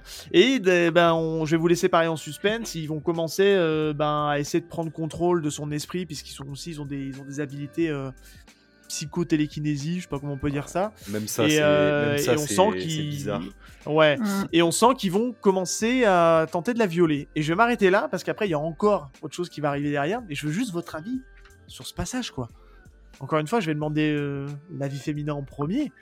Jensen. Et mais c'est très là par contre c'est très malaisant contrairement à très malaisant, au, on est d'accord. au Oui, passage de la mémé euh, turbo là. qui est drôle. Euh, ne serait-ce que leur tête déjà quand on les découvre euh, dans le couloir de l'hôpital, euh, tu te demandes mais où est-ce que je suis tombée quoi? Ouais, c'est Qui pervers, sont quoi. ces gars quoi? Enfin ça fait un peu lubrique. C'est trop bizarre. Euh, non, ce passage est c'est peut-être le plus malaisant depuis le début euh, de- du chapitre euh, pour le coup. On se demande vraiment où ils veulent en venir. on sent clairement qu'ils ont une idée derrière la tête et pas très bonne d'ailleurs. Mais en même temps, ce qui m'a super surpris dans ce passage-là, c'est l'attitude de l'héroïne. Parce que en fait, elle est euh, dans une mauvaise posture et euh, elle trouve encore euh, le moyen de rester égale à elle-même et de dire non, mais c'est n'importe quoi, euh, lâchez-moi et vous allez me repayer mes vêtements. Enfin bref, elle, elle a l'air d'être totalement déconnectée de la situation en Ouais, mode non, c'est pas, il se passe rien en fait. on n'est pas en train de me violer, rien du tout quoi. Alors- c'est ça qui me, je me suis dit, ok, mais c'est qui cette fille en fait Elle est hyper barrée, elle est encore plus barrée qu'eux quoi. C'est. Mais alors, ce je, veux, dingue, hein. je veux juste rajouter un truc et, et je vais simplement lire les, les quatre bulles euh, euh, Ah, du justement, passage. je me demandais si t'allais les lire. Eh ben, alors, vas-y, je te, tu- je te laisse les lire si tu veux. Non, non, non, Euh, euh, vas-y, je te, non, je te vais laisse. Bon, et alors, c'est pour montrer complètement un truc complètement improbable. euh, au moment où ils sont en train d'essayer de pratiquer, elle leur explique non merci, le mec avec qui je sortais était une grosse merde ambulante, et même s'il pouvait être lourd, j'ai réussi à protéger ma virginité. Alors jusque-là, on se dit ok. Euh, et elle, elle leur explique, et là, on se dit mais c'est complètement improbable. Je me suis préservé pour le Ken Takakura que j'ai pas encore eu la chance de rencontrer. Pas question de me faire déflorer par une bande d'aliens répugnants, quoi. On se dit mais qui sortirait une telle phrase à un moment pareil, quoi? C'est complètement euh, Ah, improbable. ouais, ouais. Non, mais c'est. Mais c'est au final, je trouve que cette phrase-là nous permet en fait de, de nous ramener en fait sur le côté complètement euh, what Ah, the fuck. En désamorce- fait, Ça voilà, ça désamorce le côté qui peut paraître très malaisant, comme tu disais Jensen tout à l'heure. Ah Avec bah, cette phrase-là, on se dit bon, ok, c'est un peu perché, c'est, c'est voilà, mais ça tient la route finalement. Puis ça, on est toujours dans le côté délirant, puis on se doute bien qu'à un moment donné, ça va, ça va, ça va, ça va shifter. Loïc, j'ai besoin de ton avis d'expert là-dessus en matière de de floraison de fan service. Voilà, fan service. Dis-nous. Mais je lis, je lis très peu de fanservice, moi, c'est un truc qui, me, qui a tendance souvent à me, à me gonfler un peu. Euh, moi, ça m'a fait penser à. Bon, j'ai tendance à toujours essayer de me dire, il y a peut-être un message derrière, mais le délire des salaryman qui veulent s'occuper de la petite jeune, tout ça. Hentai. Bon, j'ai vu un petit sous, un petit fond, un petit sous-propos euh, japonais, euh, on sait tous ce qui se passe là-bas. Euh, Ah bon vis-à-vis de Non, ça. je sais pas. Dis-nous, Loïc. Tu peux nous en dire plus euh, Il y a quelques abus, quoi, légèrement. Ouais. Et, euh, et bah, Momo, Momo est trop forte, hein, enfin, je suis désolé. Non, mais ouais, elle a un caractère de Surtout fou, qu'elle hein. elle se fait plus ou moins contrôler un peu euh, Oui. psychokinésie, ouais, avec de la psychokinésie et euh, là où dans d'autres œuvres elle aurait euh, pas craqué mais on verrait qu'elle se retiendrait. Là on a l'impression qu'en fait elle en a rien à faire, c'est-à-dire qu'elle peut être complètement excitée, ça ne la touche pas en fait, ça lui en touche une sans faire bouger l'autre et elle reste euh, fidèle à elle-même. euh, à ses convictions et moi je me demande si c'est pas un énorme foreshadowing sur la fin du manga où euh, le dernier chapitre ça serait euh, elle et potentiellement Ken, si jamais il y a une histoire d'amour, qui. On en parlera. bah, mais- et, et en fait, toutes les expériences seraient des. voilà. les, les- la, la- la route, le- la route Les épreuves vers la l'amour. Voilà, voilà. Bon, je pars trop loin, je pense. Mais euh, ouais, après, sinon, j'avoue que la, la page d'après, par contre, là où Ouais. on, on le voit qui lui écarte les jambes et tout, ça, même la première fois que je l'ai lu, j'étais un peu en mode. Hum, Il va pas Ouais, falloir que ça dure trop longtemps cette scène parce que. Surtout que on peut décrire rapidement la page parce que c'est pour montrer quand même le côté malaisant. C'est une vue en fait. euh, euh, comment expliquer ça Euh, Elle est sur le dos en fait. On est en termes de visu, on est, on est au niveau de ses cheveux et, et on voit en fait le personnage au-dessus d'elle qui lui a écarté les jambes et entre ses jambes passe son espèce d'engin.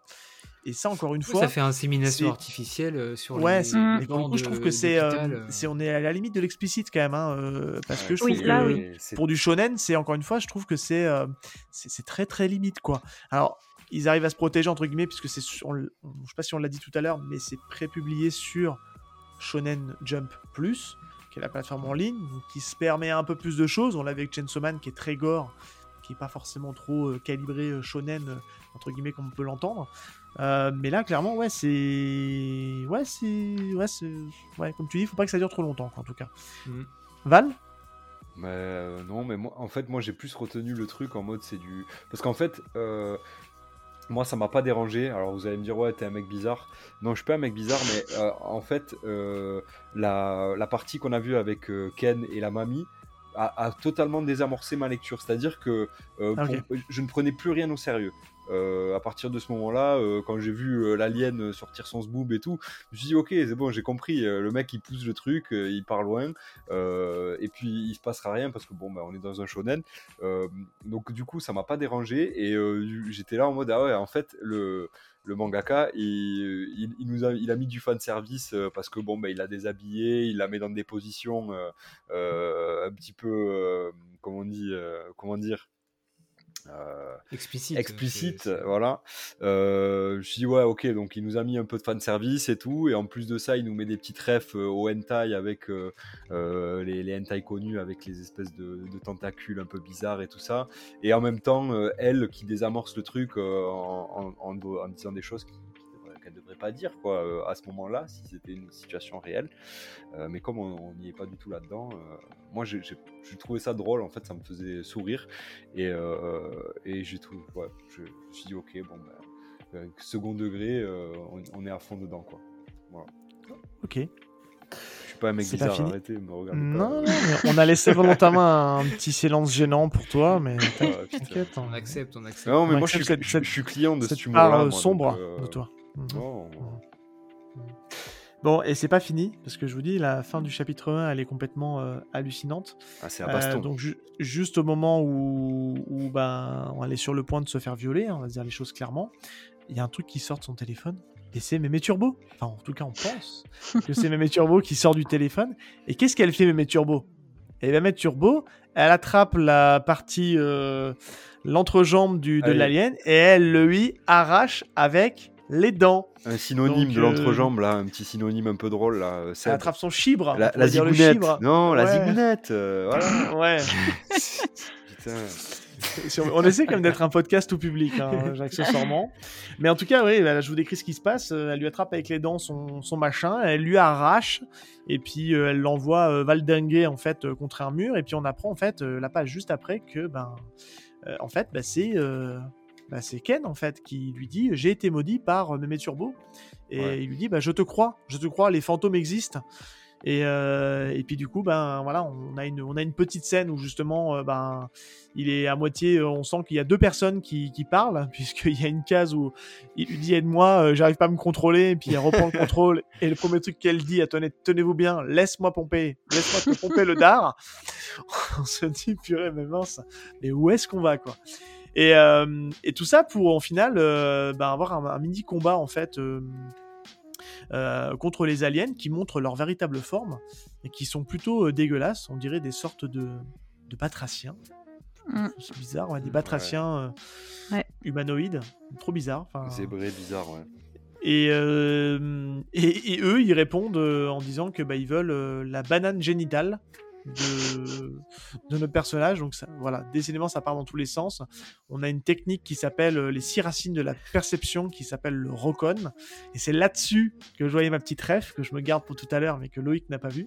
qui me fait beaucoup penser à, un manga. Comment- très personne l'avait vu. hein. Tu étais le seul à l'avoir voir. Je Là, suis il me le seul. blâme, mais. euh, Ah non, mais Ouais, t'es le seul, dites-nous. t'es le seul, t'es le seul. J'avais Non, mais- distingué un petit peu, j'ai réagi quand t'as dit ça tout à l'heure. Ouais, ouais. Dites-nous ce Ah que bah vous en pensez, si vous voyez la même rêve que moi, mais je vous le dirai après. Mais en tout cas, rendez et... ça voleur de bananes. Après, là. Je lis en même temps, mais ça n'a aucun sens. Même en le relisant, c'est. Non, non, mais c'est, euh, Bon, on, a, on assiste en fait, alors euh, pour pas trop rentrer dans les détails, on assiste en fait à une, à une comment dire, à une, à une baston où il a l'air d'être un peu en Oui. difficulté quand même. Il a pas l'air de pouvoir arriver à prendre le dessus face à ces aliens. Et euh, l'idée, c'est qu'en fait, euh, bah, il fait prendre un petit peu conscience euh, euh, de l'importance d'Ayazé, puisqu'à un moment donné, il lui explique que que depuis le primaire, depuis le primaire en fait, comme il passe son temps en fait à, guetter les ovnis, il est devenu un peu le souffre-douleur et que personne euh, a osé lui manifester de l'intérêt et que la personne euh, qui s'est intéressée à lui, bah, c'est elle, en, lui prenant, en prenant sa défense au moment où, où il a failli euh, bah, se prendre un, papier avec, avec l'aimant dedans. Donc euh, tout ça, on voit que ça la touche et que ça l'atteint. Et, euh, et on, on se rend compte bah, qu'il perd le combat et que bah, ils sont prêts à reprendre entre guillemets euh, leurs expériences et leur, euh, leur action sur la femelle. Et l'action se termine là, et après on va avoir un flashback, mais déjà juste sur cette scène-là, je voulais savoir un petit peu votre, votre ressenti dans le côté euh, dans le côté what the fuck. On inverse un peu, je relaisse la parole à je laisse la parole à Loïc. Dis-nous Loïc. Bah, je pense qu'on a tout dit un peu avant. hein. C'est, Ouais. Ça sort de nulle part. Voilà, il n'y a, y a pas plus à dire. hein. C'est... De toute façon, c'est un manga où sur la durée, on pourra jamais s'attendre à ce qui va arriver quand on va tourner Non. la page. C'est... c'est bien un truc qui, pour moi, est un énorme point positif, c'est que tu pourras jamais savoir ce qui va arriver.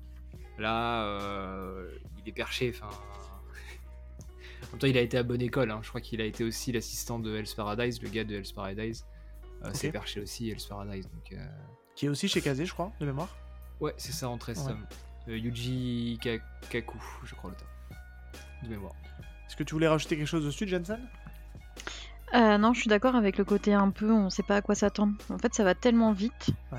que, imprévisible. que en fait, euh, on a à peine le temps de voir une action qu'il y en a une autre qui arrive et ainsi de suite. Et, euh, et en plus, les paroles sont tellement en décalage avec tout ce qui se passe en termes d'action que du coup, on se dit ah oui, mais en fait, il faut juste s'accrocher et c'est tout quoi. Enfin, ça va se passer et tout va bien se passer quoi. Mais euh, il trouve quand même le moyen de faire un petit côté émotion euh, pendant le combat avec euh, du coup sa propre histoire à lui cette fois-ci. Donc on a sa propre histoire à elle avant de rencontrer Mémé Turbo et les aliens. Et là, en plein combat, on a sa version à lui. Et j'ai trouvé ça hyper intéressant pour, pareil, comme disait Val tout à l'heure, désamorcer en fait un peu la situation. Euh, ils sont un peu en mode euh, mince, est-ce qu'ils vont s'en sortir? Bah, C'est pas grave, je raconte ma vie et je dis ce qui s'est passé dans la mienne. Et puis voilà quoi.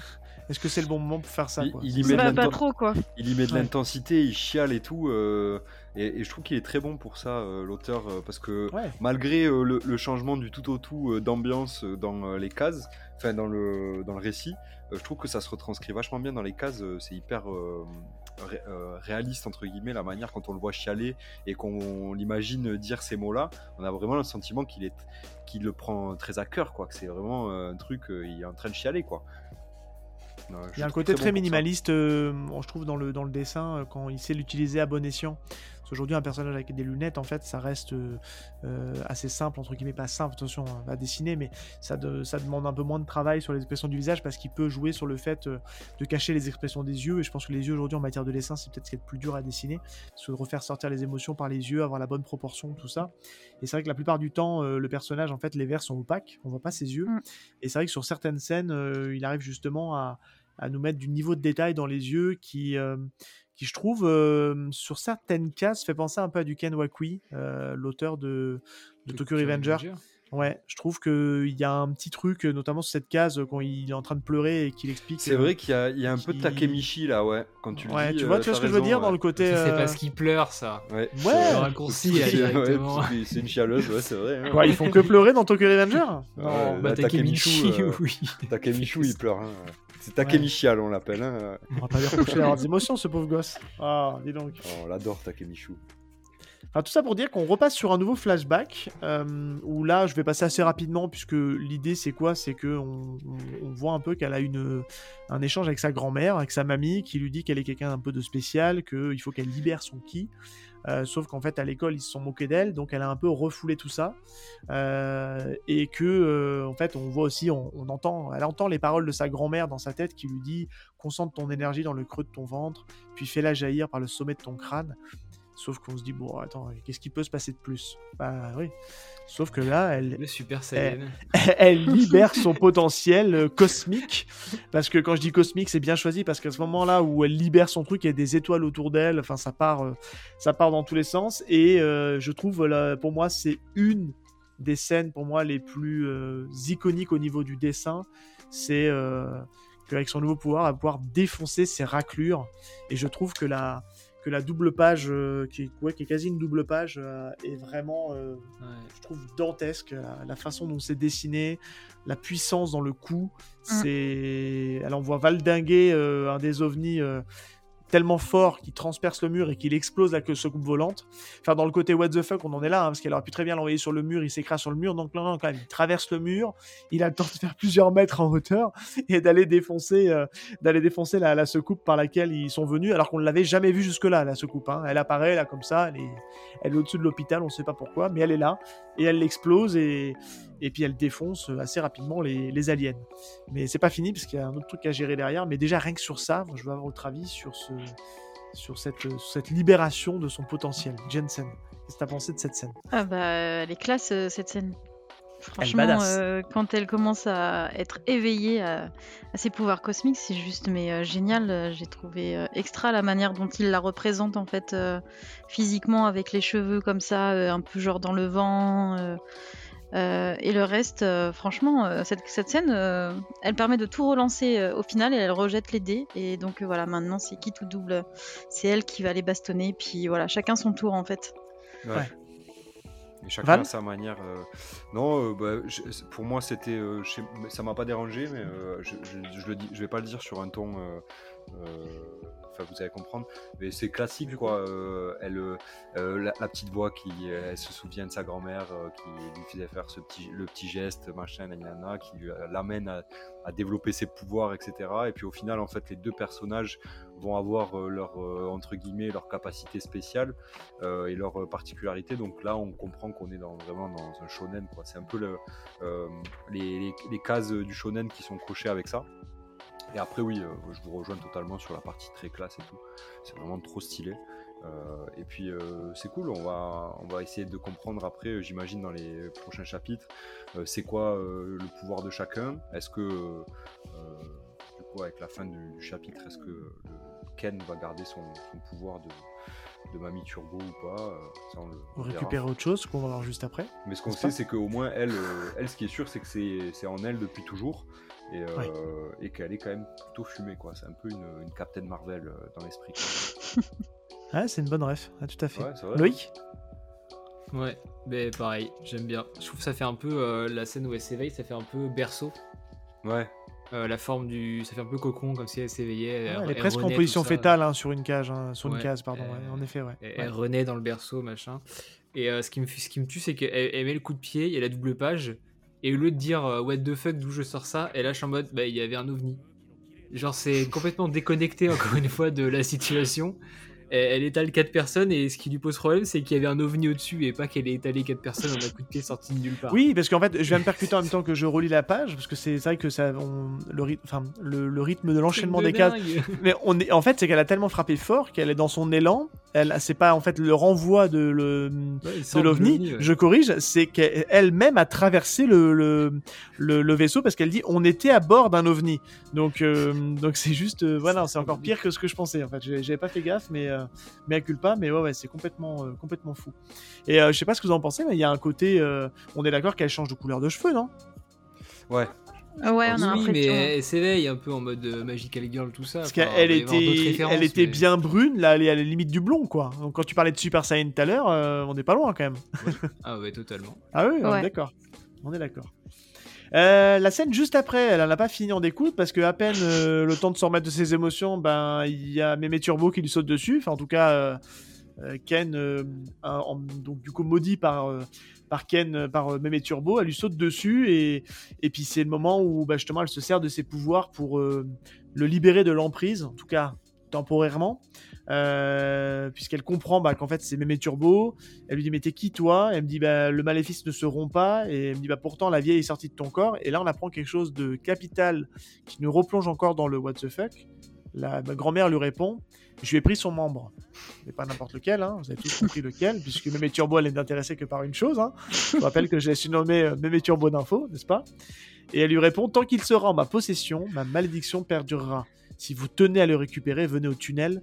Cet endroit est trop, élo- trop éloigné pour moi, je sais plus parler. Là-bas, on s'en donnera à cœur joie, promis. Et elle répond Vieux Cajot.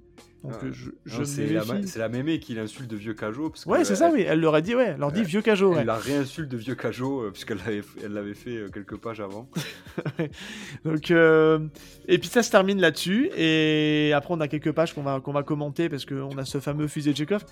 Mais bon, on est d'accord qu'on est dans un manga complètement what the fuck, quoi. Ouais. Ça se confirme. Oui. Hein? Parce que là, c'est complètement improbable. On se dit, non, ils peuvent pas faire pire. Bah. C'est improbable, mais c'est efficace. Euh, là, euh, à la fin Oui. du chapitre, euh, on est là, bon, ben ok, euh, on, on veut voir. Maintenant, on veut savoir. Euh, on, veut, on veut voir la récupération de ce membre, on veut comprendre euh, Ouais. qu'est-ce qui s'est passé. Est-ce qu'il va récupérer rapide? Est-ce que ça va un- s'étaler sur 50 tomes? Ouais, c'est ça. On a eu un cut euh, sur euh, la partie de Ken, quoi, puisque Ken, on l'a perdu au moment où il se fait rattraper par Mémé Turbo, où il perd la course. Et puis euh, là, maintenant, euh, on va. J'imagine que dans le chapitre 2, on a euh, la deuxième partie de l'histoire. Vous voulez rajouter quelque chose ou on conclut le, le chapitre 1 avec les quelques pages qui restent? Ça vous va? Non, On je peut pense conclure. conclure. Ouais. Ouais. Donc ça se termine sur le fait que bah, chacun reconnaît euh, l'existence des croyances de chacun, avec euh, c'est une belle double case où, où elle lui dit c'est bon, je crois aux extraterrestres, j'ai même été enlevé, et lui je n'ai plus aucun doute sur l'existence des fantômes, j'ai même été maudit. Euh, bon, on fait quoi maintenant? Puis là s'échange euh, pas mal de discussions où en fait euh, ils discutent un petit peu sur bah, euh, qu'est-ce qu'ils vont faire derrière. Et je noterai juste un truc dans cette conclusion qui va nous rappeler bah, forcément le début du manga, et je trouve qu'il conclut brillamment, j'ose le dire. Euh, il lui explique que justement, bah, qu'il est pas très dégourdi. Je suis pas très dégourdi. Et euh, là, elle commence à avoir le cœur qui s'emballe. Et elle lui dit, mais d'ailleurs, mais comment tu t'appelles déjà? Et si vous avez déjà oublié comment il s'appelait? En fait, il lui explique qu'il s'appelle Ken Takakura. Donc, il a exactement le même nom que son acteur fétiche. Et il lui a sorti exactement la même phrase culte qui fait la signature du, de l'acteur, puisque on le voit, c'est un peu au début du manga, euh, c'est la phrase qui justement euh, caractérise euh, cet acteur, et ça se termine sur une, euh, je trouve, sur une brillante page, bah même c'est une double page, hein, parce qu'on le voit pas, mais il y a des, il y a des petits sortes de petits papillons, euh, de petites pétales qui volent, où elle est, elle est figée en fait par la révélation de son nom, et moi je l'ai interprété en tout cas comme un, comme un coup de foudre. Ouais, On ouais, sent qu'elle tombe instantanément amoureuse de lui et, et on retombe dans la douceur. C'est c'est un peu les montagnes russes, euh, ce, ce, ce premier chapitre en tout cas. C'est génial. Euh, cette conclusion, vous en pensez quoi? Ouais, c'est quelque chose qui, qui vous a plu aussi, ouais, au niveau de retomber en pression. Jensen? Ah bah, elle, est, elle est géniale, euh, cette fin de premier chapitre, euh, au final, parce que la tension redescend. Et, euh, et elle redescend tellement que du coup, on a le droit à cette petite révélation avec le prénom du héros. Et sa réaction à elle, surtout, qui est pour le coup très mignonne en fait. On sent que son corps, il vient de- que son cœur, il vient de faire doki doki, tu vois, dans sa poitrine. quoi. Non, c'est mignon. Doki Doki. Ouais. Non, mais euh, franchement, euh, je pense que par rapport à tout le reste, euh, cette tension qui redescend, c'est bienvenu en fait. Parce que ça a été Ouais. tellement vite. Ça Permet de permet de la souffler respiration. et de respirer. Ouais, c'est ça, exactement. ça. On reprend la respiration. Je pense que c'est hyper important à ce moment-là du, du, du manga. Euh, bon, les hommes, vous en pensez quoi, vous, de ce moment un peu d'émotion et... Nul la romance, nul. On veut Voilà, la romance. On veut de la baston, nous. Je vais retourner lire Bleach, c'était mieux. Oui, parce moi, que tu saches, sache Jensen, une petite parenthèse, je suis un peu la caution euh, Cucu la praline euh, du podcast. Bah, et- bah, non, Ah, T'es un Et peu presque- la caution shoujo, hein. on en a pas lu beaucoup avec Val. Ouais, avec Max, en fait, on s'entend bien Ouais. parce qu'on aime tous les deux les, les shonen romantiques, tout ce qui touche un peu avec peu de romance, tout ça. Moi, j'assume complètement lire ça et j'adore. Et voilà, mais à chaque fois, je passe pour un, pour un neuneu ou pour un mec. euh, Moi j'aime j'aime pas quand c'est cucu, mais là c'est pas cucu parce que en fait euh, euh, c'est comme t'as dit c'est un fusil de Chekhov. Euh, moi je me Oui. suis fait avoir parce que j'avais lu le pitch, mais je- j'avais pas fait attention au nom des personnages. Euh, surtout qu'en plus, on, on, connaît du coup pas le nom du, du mec pendant le chapitre. On sait juste qu'elle, elle, s'appelle Ayase parce qu'il l'appelle Ayase. Et, quand, et elle nous parle de Ken Takakura et tout ça, et ça revient plusieurs fois dans le chapitre. Donc du coup, on a ce nom de gars, mais bon, on n'y prête pas attention. Et quand lui il dit ça, même moi, même moi, mon cœur a fait Doki Doki. non, tu l'as cru. Non, oh mais même moi, j'ai fait, mais merde, je dis, ah, putain, mais incroyable. Alors que bon, euh, c'est voulu, hein, mais je me suis fait avoir quoi. Et je trouve ça très stylé. Les Kleenex, les euh, mouchoirs pour pleurer. Non, mais moi j'ai envie de voir une romance entre eux là. Euh, trop, bien. Parce que c'est deux, c'est deux freaks, c'est deux personnes complètement allumées du, cerveau. Tu te demandes comment. Ah, ils peuvent que être ensemble les deux. Parce que personne d'autre ne peut être avec eux, c'est pas possible. Oui. C'est à moins d'avoir un troisième personnage qui vient semer le trouble. Et on sait que les mangas aiment bien les, les, trios. Hein? N'est-ce pas? Mmh, Trio, ouais et puis Loïc, comme, il, comme il en sait un peu plus, euh, il, euh, tu te tais On n'a pas lu la suite. Si vous le voulez bien, on va passer, euh, on a fini avec le pas à pas, on va, on, va, on va essayer de refaire un petit peu une synthèse un peu de tout ça, puis on va, on, va décrypter un peu plus. on a dit beaucoup de choses déjà, mais ce que je veux, c'est déjà votre, votre ressenti. On va commencer par le, par le dessin et puis l'esthétique globale du manga. Et voilà, ce que vous en avez pensé, qu'est-ce que vous pensez du trait de l'auteur? Je vais te laisser la parole, Loïc et dire un petit peu ce que tu penses de son dessin. Et... Euh, moi, je trouve qu'il y a un. Alors, j'ai lu plus, donc je suis aussi un peu biaisé, je pense. Euh, non, mais, c'est sur le premier chapitre, je trouve qu'il y a un, truc de fou sur le, les regards et les sourcils. Vous y ferez gaffe quand, en relisant. Euh, je pense qu'il y, y, a quelque chose dans le, la position des sourcils, le, le, jeu des regards, etc. Les, premières pages avec Ayase, moi, ce qui me, ce qui me marque quand elle voit son, son ex et qu'ensuite qu'elle s'assoit à la table avec euh, Ken, c'est vraiment le regard qu'elle lance. Et je trouve que ce jeu de regard, tout le long du, manga, va être, euh, va être présent. Et le style d'auteur va pas beaucoup changer en 70 chapitres. Je crois qu'on est au chapitre 68-69 à l'heure actuelle. Euh, il va s'affiner et il va y avoir beaucoup, je vous préviens, hein, c'est un petit, un petit euh, teaser hype pour la suite, il va y avoir énormément de double pages. C'est un auteur ah. qui. La, double page, vous voyez le gros coup là à la fin, enfin la semi-double page coupée. Ça, il va utiliser ça très très très souvent. Et euh, il est trop fort, enfin, faut dire ce qui est. Il, il utilise aussi beaucoup l'effet œil de bœuf. Donc, dans le cinéma, l'œil de bœuf, c'est quand on va avoir l'espèce de grand angle un peu déformé. Ouais, c'est ça en plus, et il utilise beaucoup cet effet-là, ce qui fait que la plupart des double pages qu'il va avoir vont être déformées, et ça, ça donne une esthétique en fait vraiment euh, trop bien. Euh, alors au niveau de la déformation, au niveau du fisheye, pour ceux qui ont lu euh, Amer Béton, ça fait un peu ce délire-là. quand il est très déformé sur les côtés. Mm. Mais du coup, il y a ça souvent et je trouve que c'est trop trop bien. Les tenues vestimentaires par la suite, c'est un délire. Moi, je, moi, j'adore. Et puis, il y, a plein de choses très très bonnes, mais je vais pas en dire plus. Euh. je vous laisserai découvrir quand ça sortira, mais vous, vous attendez à rien, vous allez jamais pouvoir savoir ce qui va se passer. c'est franchement, euh, c'est trop bien. Val? Euh, Moi, je suis très client. Vraiment, j'ai beaucoup accroché au dessin, et à la patte de, de l'auteur. Alors, j'aurais pas su dire comme Loïc qui avait beaucoup de, avait un, beau travail sur les, regards et tout, mais ça s'est ressenti parce que ça donne de la crédibilité aux, émotions des personnages et, et c'est ce qui rend je trouve la lecture intéressante et fluide parce qu'on arrive à avoir du non verbal euh, sur euh, le visage de certains personnages. Et bon, ça, c'est pas tous les auteurs, qui arrivent à le, à le retranscrire. Alors après, je pense que c'est aussi un feeling personnel, chacun euh, le ressent à sa manière. mais après, ouais, globalement, moi, ce que j'ai beaucoup aimé, c'est les, contrastes qu'il y a sur certaines planches, notamment avec la mémé.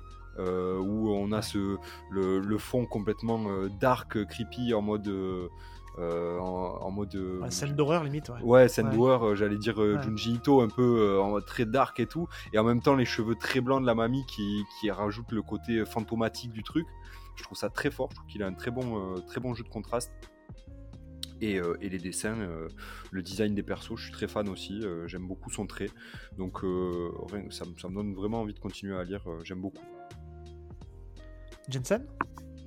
Bah, moi, je rejoins quand même pas mal ce qui, ce qui a été dit. Euh, effectivement, moi, je trouve qu'au niveau des visages, les, les yeux, euh, c'est, c'est hyper flagrant. euh, c'est, moi, c'est ce, que, c'est ce qui m'a marqué le plus tout de suite, en fait, euh, ne serait-ce que dès le début. euh, c'est la détermination qu'il y a toujours dans le regard de la fille, en fait, quoi qu'elle fasse. Elle a un regard hyper franc, hyper direct qui nous prend et qui nous saisit. Et, et au final, lui aussi, les rares moments où on voit ses yeux à, à travers ses lunettes, c'est, c'est la même chose, mais lui, plus dans le côté peut-être innocence, en fait. Euh, et plus, euh, plus naïf, euh, effectivement. Et euh, ça, je trouve que ça sert beaucoup le dessin général, en fait. Et, euh, et puis après, j'avoue que oui, euh, l'auteur, euh, j'ai rarement vu une patte graphique pareille. euh, c'est propre, euh, c'est efficace. même dans les moments d'action, on se perd pas. Je veux dire, c'est pas confus. Et euh, du coup, c'est hyper agréable à, à lire et à découvrir. Et, euh, et effectivement, je suis d'accord, les designs des personnages sont quand même bien quali. Et, euh, et la fille, euh, elle est quand même euh, plutôt cool, quoi, faut le dire aussi. hein. Ouais, très joli aussi. Enfin, bien. Enfin, on sent que c'est. Le design a été. euh, je dis ça pour Mhm. Val parce qu'il est. J'en étais sûr. Et Il a- vous avez pas vu la grand-mère. hein. il est un petit peu. Si, si, moi je l'ai vu la Ouais, grand-mère parce que bah, j'ai lu un petit peu en anglais. C'est celle Ah, qu'on voit sur le tome la- 3 là. La, la la grand-mère, la Lettre grand-mère, il y a un twist. Hein. Il y a un Oh, grand-mère, il y la a- il y a- grand-mère, c'est un délire. hein. il y a un twist c'est une euh, balade. hein. que je n'ai toujours pas compris, mais bref, ça on se le garde pour après. Euh, je vous rejoins moi, sur le dessin. Euh, je trouve que tu es cringe, moi j'ai rien dit. Moi. non, moi j'a- j'adore beaucoup le, le dessin aussi. Je trouve que il a une ligne euh, assez claire. Il y a pas de, c'est pas fouillis le dessin. Tout est tout est très lisible au niveau de l'action, au niveau des mouvements. Il sait, euh, il abuse pas des traits d'action. Il sait les doser euh, de manière euh, très intelligente, ce qui fait que ça rend le le tout euh, très digeste. Et euh, il aime, euh, tu parlais de double page, mais je trouve que même au-delà de ça, il, aime utiliser des grandes cases ou même des fois des pages entières pour juste illustrer un truc. Ce Ça qui rend le, le tout, ouais, il se fait plaisir et ce qui rend le tout très aéré et très. euh, très enfin, vraiment hyper agréable à lire en fait et je trouve qu'il est très très bon c'est vite les pages. Ouais, c'est ça. Il arrive Ouais, vraiment ça, à jouer, en fait, euh, comme tu disais Val tout à l'heure, sur les différences de style. On arrive facilement à passer dans de l'action, euh, dans de l'horreur. hein, Quand on voit justement la grand-mère où il y a ces scènes un peu flippantes, euh, tu vois, où tu dis, oulala, euh, c'est bizarre. Et il joue, il, sait, juste par le trait de son dessin, il arrive à jouer sur toutes les palettes d'émotions. Et, euh, et je, vais, je vais dire un truc, je vais peut-être me faire détester. Mais parce que je sais qu'il y a une énorme fanbase de ces gens-là, de, ce, de cet auteur-là. Euh, je vous rejoins alors rapidement, je vous rejoins aussi sur tout ce qui est les yeux. Je trouve qu'on a une vague de ces derniers auteurs là qui sont issus du Jump. Je citais l'heure Ken Wakui. Moi, je vois ce qui faisait la force aussi de Ken Wakui sur Tokyo Revenger, c'est aussi son travail sur les yeux Ouais. parce qu'il fait un énorme taf. Et je trouve qu'il y a quand même une- pas mal une vague d'auteurs aujourd'hui qui arrivent beaucoup à travailler, à faire passer les émotions par un trait de dessin qui, juste pour dessiner les yeux, il y a beaucoup de choses qui passent. Ce qui était par le passé, je vais pas faire une généralité, mais un peu moins mis en avant parce qu'on jouait beaucoup plus sur le côté déformé. Et lui, il arrive bien à, à jouer avec toutes ces facettes-là. Là, je voulais en venir sur le côté qualité du dessin. Bah, moi, j'ai envie de dire, vous me direz si vous êtes d'accord ou pas, ou même auditeur euh, aussi, je- pense que l'élève a surpassé le maître. Clairement. C'est un ancien assistant de, de Fujimoto. Moi, je trouve qu'en termes de dessin, il est au-dessus. Alors, est-ce qu'il a assisté Fujimoto sur les dessins ou juste sur le tramage ou les décors? Ou les décors, ça, on sait pas. Ouais. Je sais pas, on saura. Mais enfin, dans l'idée, ouais, je suis d'accord. Je trouve que le dessin mais est beaucoup plus propre que. Je trouve que le dessin est au-dessus, clairement. Largement. Euh, Il y, a- il y a les gens qui sont très fans de Fujimoto dans son dessin, dans son approche, dans, son, dans le découpage, tout ça. Alors, Fujimoto, il est fort pour la composition surtout. C'est, Ouais, composition. Mais je trouve qu'il est, hein, c'est- il est. Des fois, en Fujimoto peut avoir un problème de, de régularité dans, dans certains de ses Ouais. dessins, où des fois on a d'une case à l'autre. Alors, j'irai pas jusqu'à dire qu'on reconnaît pas les personnages, mais il n'est pas dessiné de Non, la mais même fait manière. à la va-vite, ouais, ça Voilà. tremble un peu. Et on voit, que, on voit que le, voilà, le trait est un peu tremblotant. Là, le trait, il est clair, défini. Les, enfin, juste, mais attardez-vous, vous parlez tout à l'heure des visages des yeux, attardez-vous sur les visages des personnages, quoi. On les reconnaît sur chaque case. Il a une précision dans le dessin, il a une régularité, il a une justesse. Euh, je sais pas s'il se fait assister pour les décors ou pas, je j'ai pas d'infos sur le, le côté assistant autour de, de ce manga-là, mais je trouve que tout est top, quoi. Enfin, au niveau dessin, c'est, enfin, moi, je suis conquis. Enfin, clairement, là-dessus, euh, j'ai pas grand chose à redire et je trouve que pour un ancien assistant de Fujimoto, euh, il est au-dessus. Et j'ai envie même de dire, euh, en assistant, on a aussi, euh, on a aussi comment ça s'appelle, euh, l'auteur de. de Kaiju, Ouais. ouais.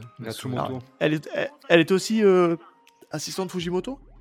Non, elle était assistante sur euh, Psyren Et, non, je pensais, euh, je pensais surtout à hum, Tatsuya Endo, Ah, qui était aussi assistant de, ouais, sur Spy ah, Family. Spy je trouve Family, que- ouais. Je trouve que lui aussi, en termes de dessin, il déboîte, quoi. Enfin, il est, il est clairement au-dessus. Alors après, peut-être que les gens vont me dire, oui, mais Fujimoto, c'est plus l'écriture, les scénarios, ses récits.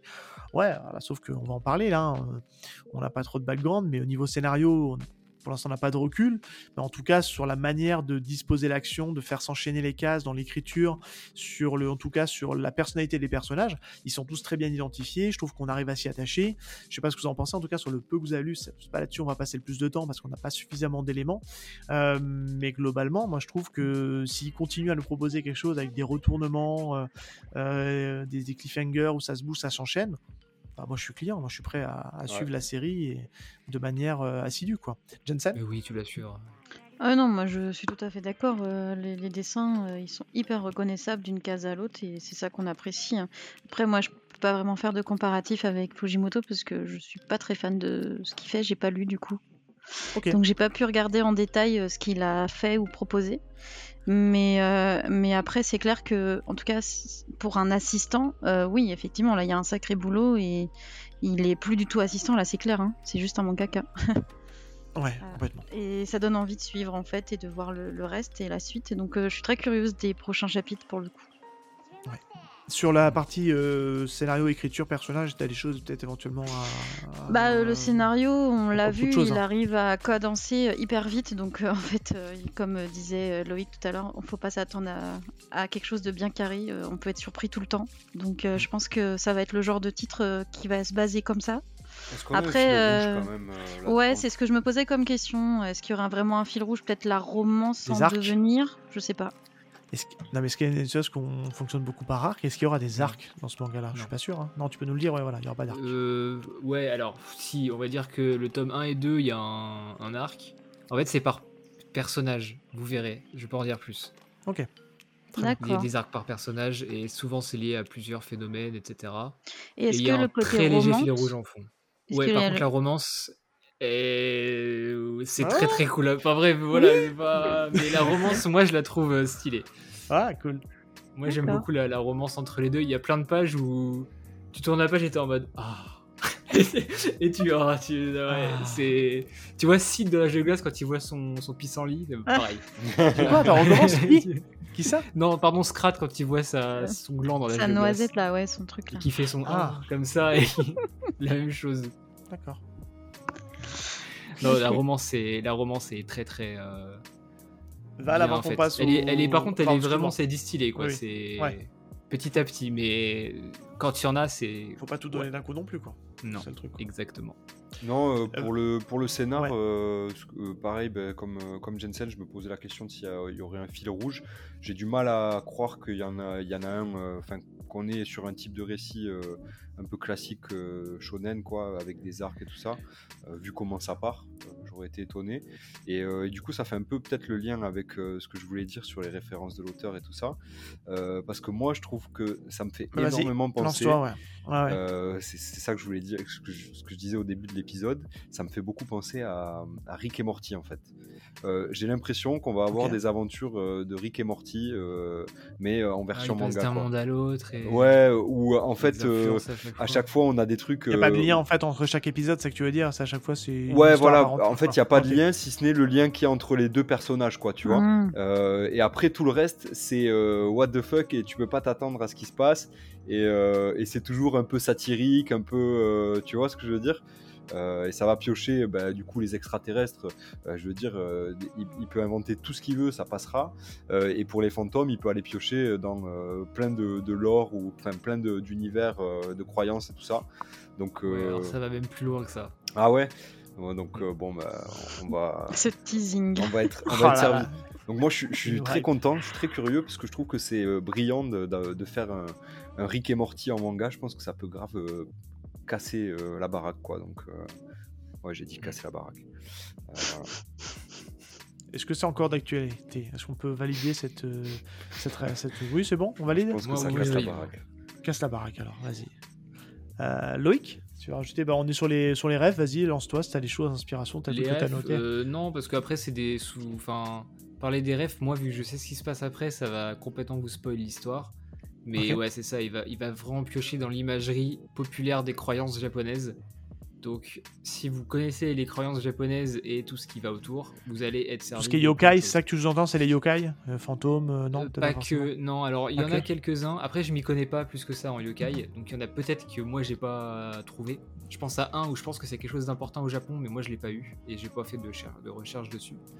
Mais il y a des choses un peu plus connues que nous on va connaître en tant qu'occidentaux.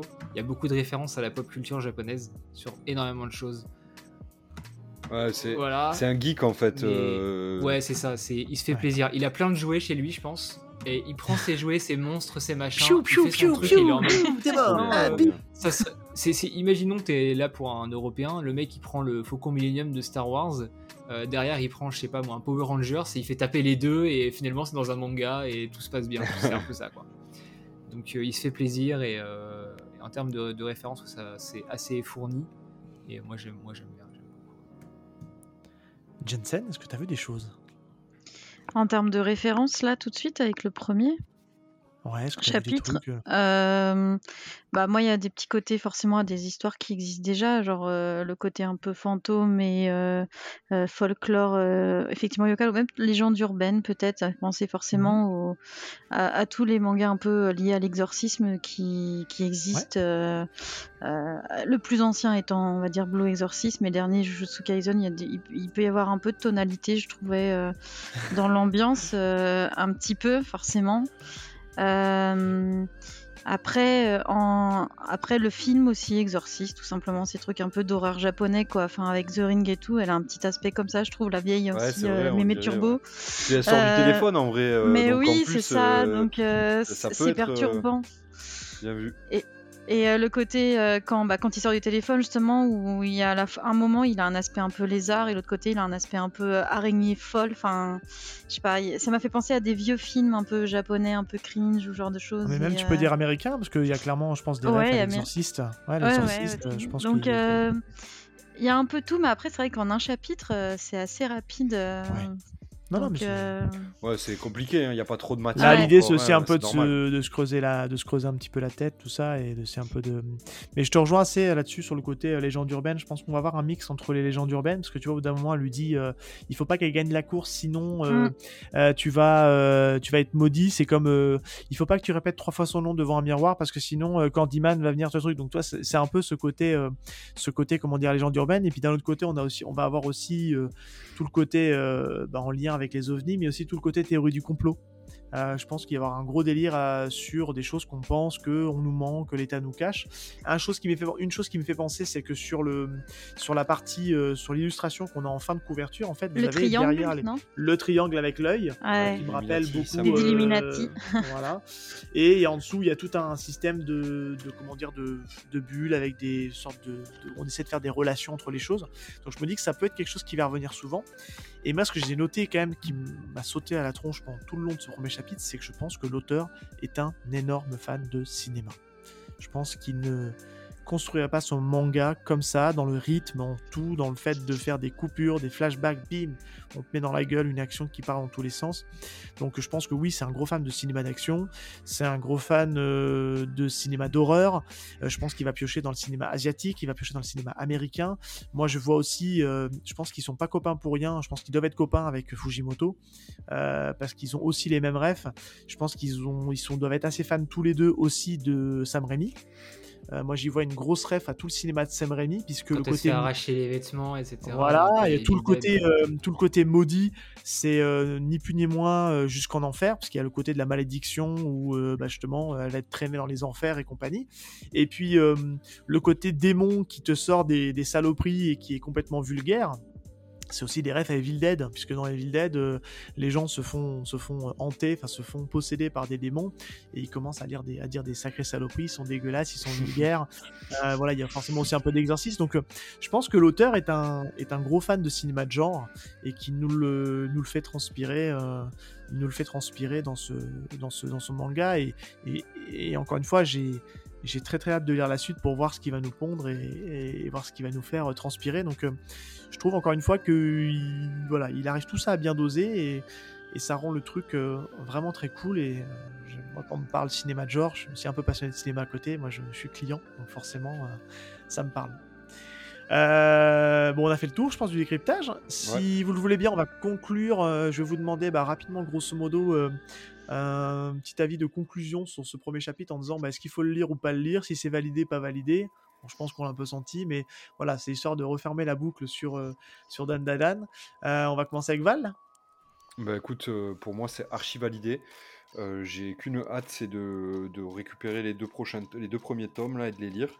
Et puis si j'arrive, si à tenir, je- j'achèterai les, les tomes euh, et j'attendrai la parution. Et si j'arrive pas, bah, j'essaierai de, de, lire, euh, de lire ça euh, autrement. Mais en tout cas, je suis très fan. Je, vraiment, c'est une très bonne surprise, un peu comme Kaiju en fait. je le mets, je, le mets un peu dans le même, dans le même esprit que Kaiju dans mon, dans mon, dans mon approche.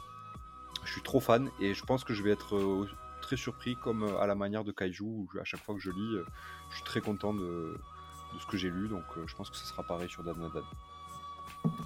Loïc. Moi, j'aurais pas lu 70 chapitres. euh, Ah oui, forcément. euh, Enfin, ouais, quand j'ai commencé à lire, il y en avait que 20, mais j'ai lu les 20 d'un coup. Et je lirai pas toutes les semaines si, si je kiffais pas à fond. Et là, en lisant le début, j'ai envie de tout relire depuis le début parce que Ouais. En français, je pense que c'est- Ouais. encore mieux. Ouais, mais je te dis, l'humour anglais, moi, ça m'allait. Donc, je suis curieux de voir la trad française de Kazé, euh, pas la trad de, de- des équipes de scan, parce que souvent, euh, Ouais, c'est pas pareil. pour en lire vite fait, ouais, ils sont bon. C'est un peu bancal, quoi. Et euh, je trouve qu'il y a une bien meilleure traduction quand c'est un professionnel. Donc j'attends de voir la traduction française, même si je pense que ça me décevra pas et que je vais quand même euh, bien me marrer. Donc euh, non, moi je j'aime bien. Par contre, je conseillerais peut-être pas de lire le premier chapitre tout seul. Je pense qu'il se pour des gens qui, qui ont lu des trucs un peu barrés déjà, ça peut suffire.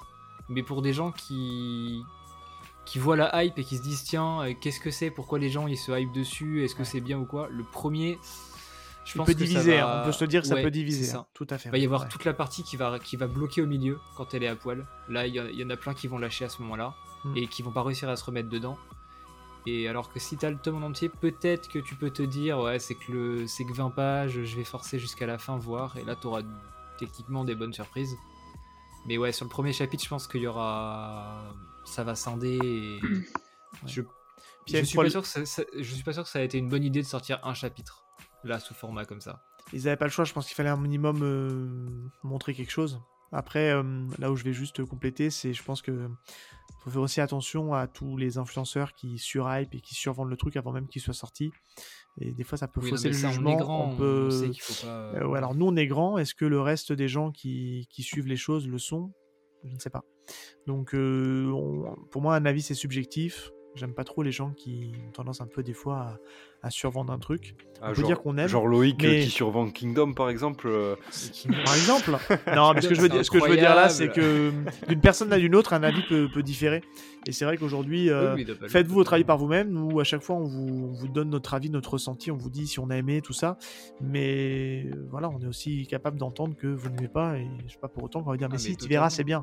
Donc voilà, bref, c'était la Mais petite comme, aparté. comme Fujimoto, c'est ce genre de, c'est le man- c'est les mangas qui vont être clivants là dans les Ouais, prochaines ça. Ouais. Il y en a un autre qui moi m'a pas touché, c'est Undead Unluck où je sais que après à ce qui paraît c'est bien, mais moi j'ai été dégoûté des premiers chapitres. J'ai pas euh, aimé. jamais Je continué. trouvais trop forceur. Mais, Et je comprends euh, pas d'ailleurs l'adaptation en animé parce qu'il me semblait que ça ne marchait pas plus que ça au Japon. Ouais, Donc ouais, euh, je- ça marchait. euh, Enfin, au voilà. niveau des votes, c'était pas très très bon. Et, Et il y a pour moi, il allait s'arrêter. qui sortent en mais ce je moment, comprends pas. Enfin bref. Enfin, bref, c'est pour moi c'est cette vague de manga un petit peu voilà what the fuck euh, qui joue sur les codes, qui hésite pas à vraiment pousser les limites et qui va bah, scinder en deux la, la communauté si on peut dire ça comme ça. Donc Il y aura une à guerre sur voir si ça plaît ou non. À oui c'est ça. Après si vous aimez pas c'est pas grave, hein, il y a plein d'autres mangas que vous pouvez kiffer, mais euh, oui. c'est vrai que ça change un peu de, de ce que moi j'ai l'habitude de lire en tant en shonen. Ça s'adresse pas aux plus jeunes en plus. et- euh, Non. En vrai, Dan Dan Dan. Ouais, et je pense qu'il faudrait mettre une petite pastille. Je sais que Pika le fait. Sur certains tomes, derrière, ils mettent un moins de 15 ou un moins de 14. Euh, je me rappelle que les Dreamland, il y avait un moins de 15 sur certains tomes.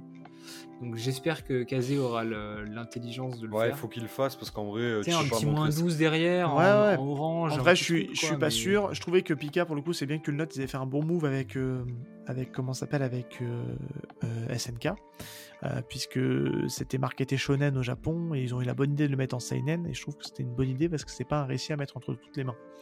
Et je vrai. pense que celui-là, euh, c'est pareil. Donc, mais je pense qu'il va quand même être marketé shonen, malgré tout, même en France. Non mais oui, euh, c'est comme Glénat qui sort euh, Tokyo Ghoul en shonen, ça. euh, Ouais. Mais euh, à voir. Après une petite pastille, ça coûte rien, mais c'est surtout pour les parents parce que je me dis que ça c'est le genre de bouquin, tu sais, c'est Ah bah, qu'ils vont acheter couverture, elle, elle est attrayante et tout, Mhm. donc tu te dis peut-être à Noël, je vais l'offrir à mes gosses. Mais si ton gamin il a 9-10 ans, euh, Surtout faut pas oublier qu'il va y avoir une énorme com là-dessus, donc forcément, euh, même le entre guillemets, ça va être ultra mainstream, hein, on va se le dire. hein, c'est quelque chose qui va euh, très certainement cartonner. euh, les ventes des deux premiers tomes vont être très certainement astronomiques. Donc, mais il faut quand même un petit, un petit warning quand même pour dire ah, attention quand même, c'est pas forcément mettre entre toutes les mains. Euh, on a digressé, mais on n'a pas entendu du coup l'avis de Jensen.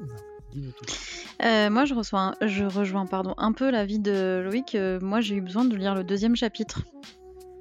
Euh, parce que le premier est quand même assez percutant parce qu'il est très rapide, mais justement, euh, comme il est hyper barré et très rapide, euh, j'avais quand même besoin de voir un peu ce vers quoi le titre allait aller. Donc, j'ai été obligée de lire le deuxième chapitre. Et au final, ça conforte dans le fait que, ouais, non, le titre, il a quand même du potentiel, effectivement. Je peux comprendre du coup pourquoi il est attendu par pas mal de monde. Et je pense que c'est le genre de série que je peux me prendre en fait quand ce sera en librairie pour le coup. Mais idem, je pense le 1 et le 2 ensemble parce que je pense que juste le Oui. tome 1, ça va être un peu juste quand même. Je pourrais avoir un vrai avis par rapport au- au reste. Donc non, plutôt surprise en fait. bah, je m'attendais à quand même quelque chose de sympa puisque bah il y a quand même du bruit autour depuis maintenant quelques temps hein, sur la Très toile et, et autres. Et euh, pour le coup, je peux comprendre. Et euh, ouais, après, je vais pas dire que j'ai la hype non plus, mais euh, j'ai vraiment apprécié quand même la lecture. Donc je serais curieuse de découvrir la suite.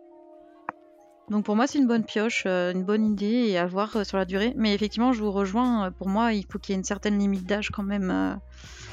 ne serait-ce qu'avec le premier chapitre, on l'a dit, hein, le, le passage où elle est aux prises avec les aliens. Euh, ça, par exemple, pour des jeunes de 10 ans, euh, c'est un peu limite, quoi. Ouais, Ouais, complètement, ouais. Clairement. complètement. Euh, moi, je vous rejoins sur, euh, sur les avis. hein. Je ne vais pas rajouter beaucoup plus, parce qu'en fait, euh, bon, pour moi, c'est un grand oui aussi. J'ai bon, j'ai lu aussi euh, en anglais euh, les dix premiers chapitres, je crois, de mémoire. Jusqu'à la grand-mère. Ouais, c'est ça grosso modo. Je me suis arrêté par là et je me dis, oh, je vais arrêter, j'attends la trad française et je redécouvre le manga en le lisant en français. C'est encore une com un peu mal, j'ai un peu de mal avec. euh, j'ai pas de problème avec l'anglais, mais la lecture de manga en anglais, euh, ça dépend.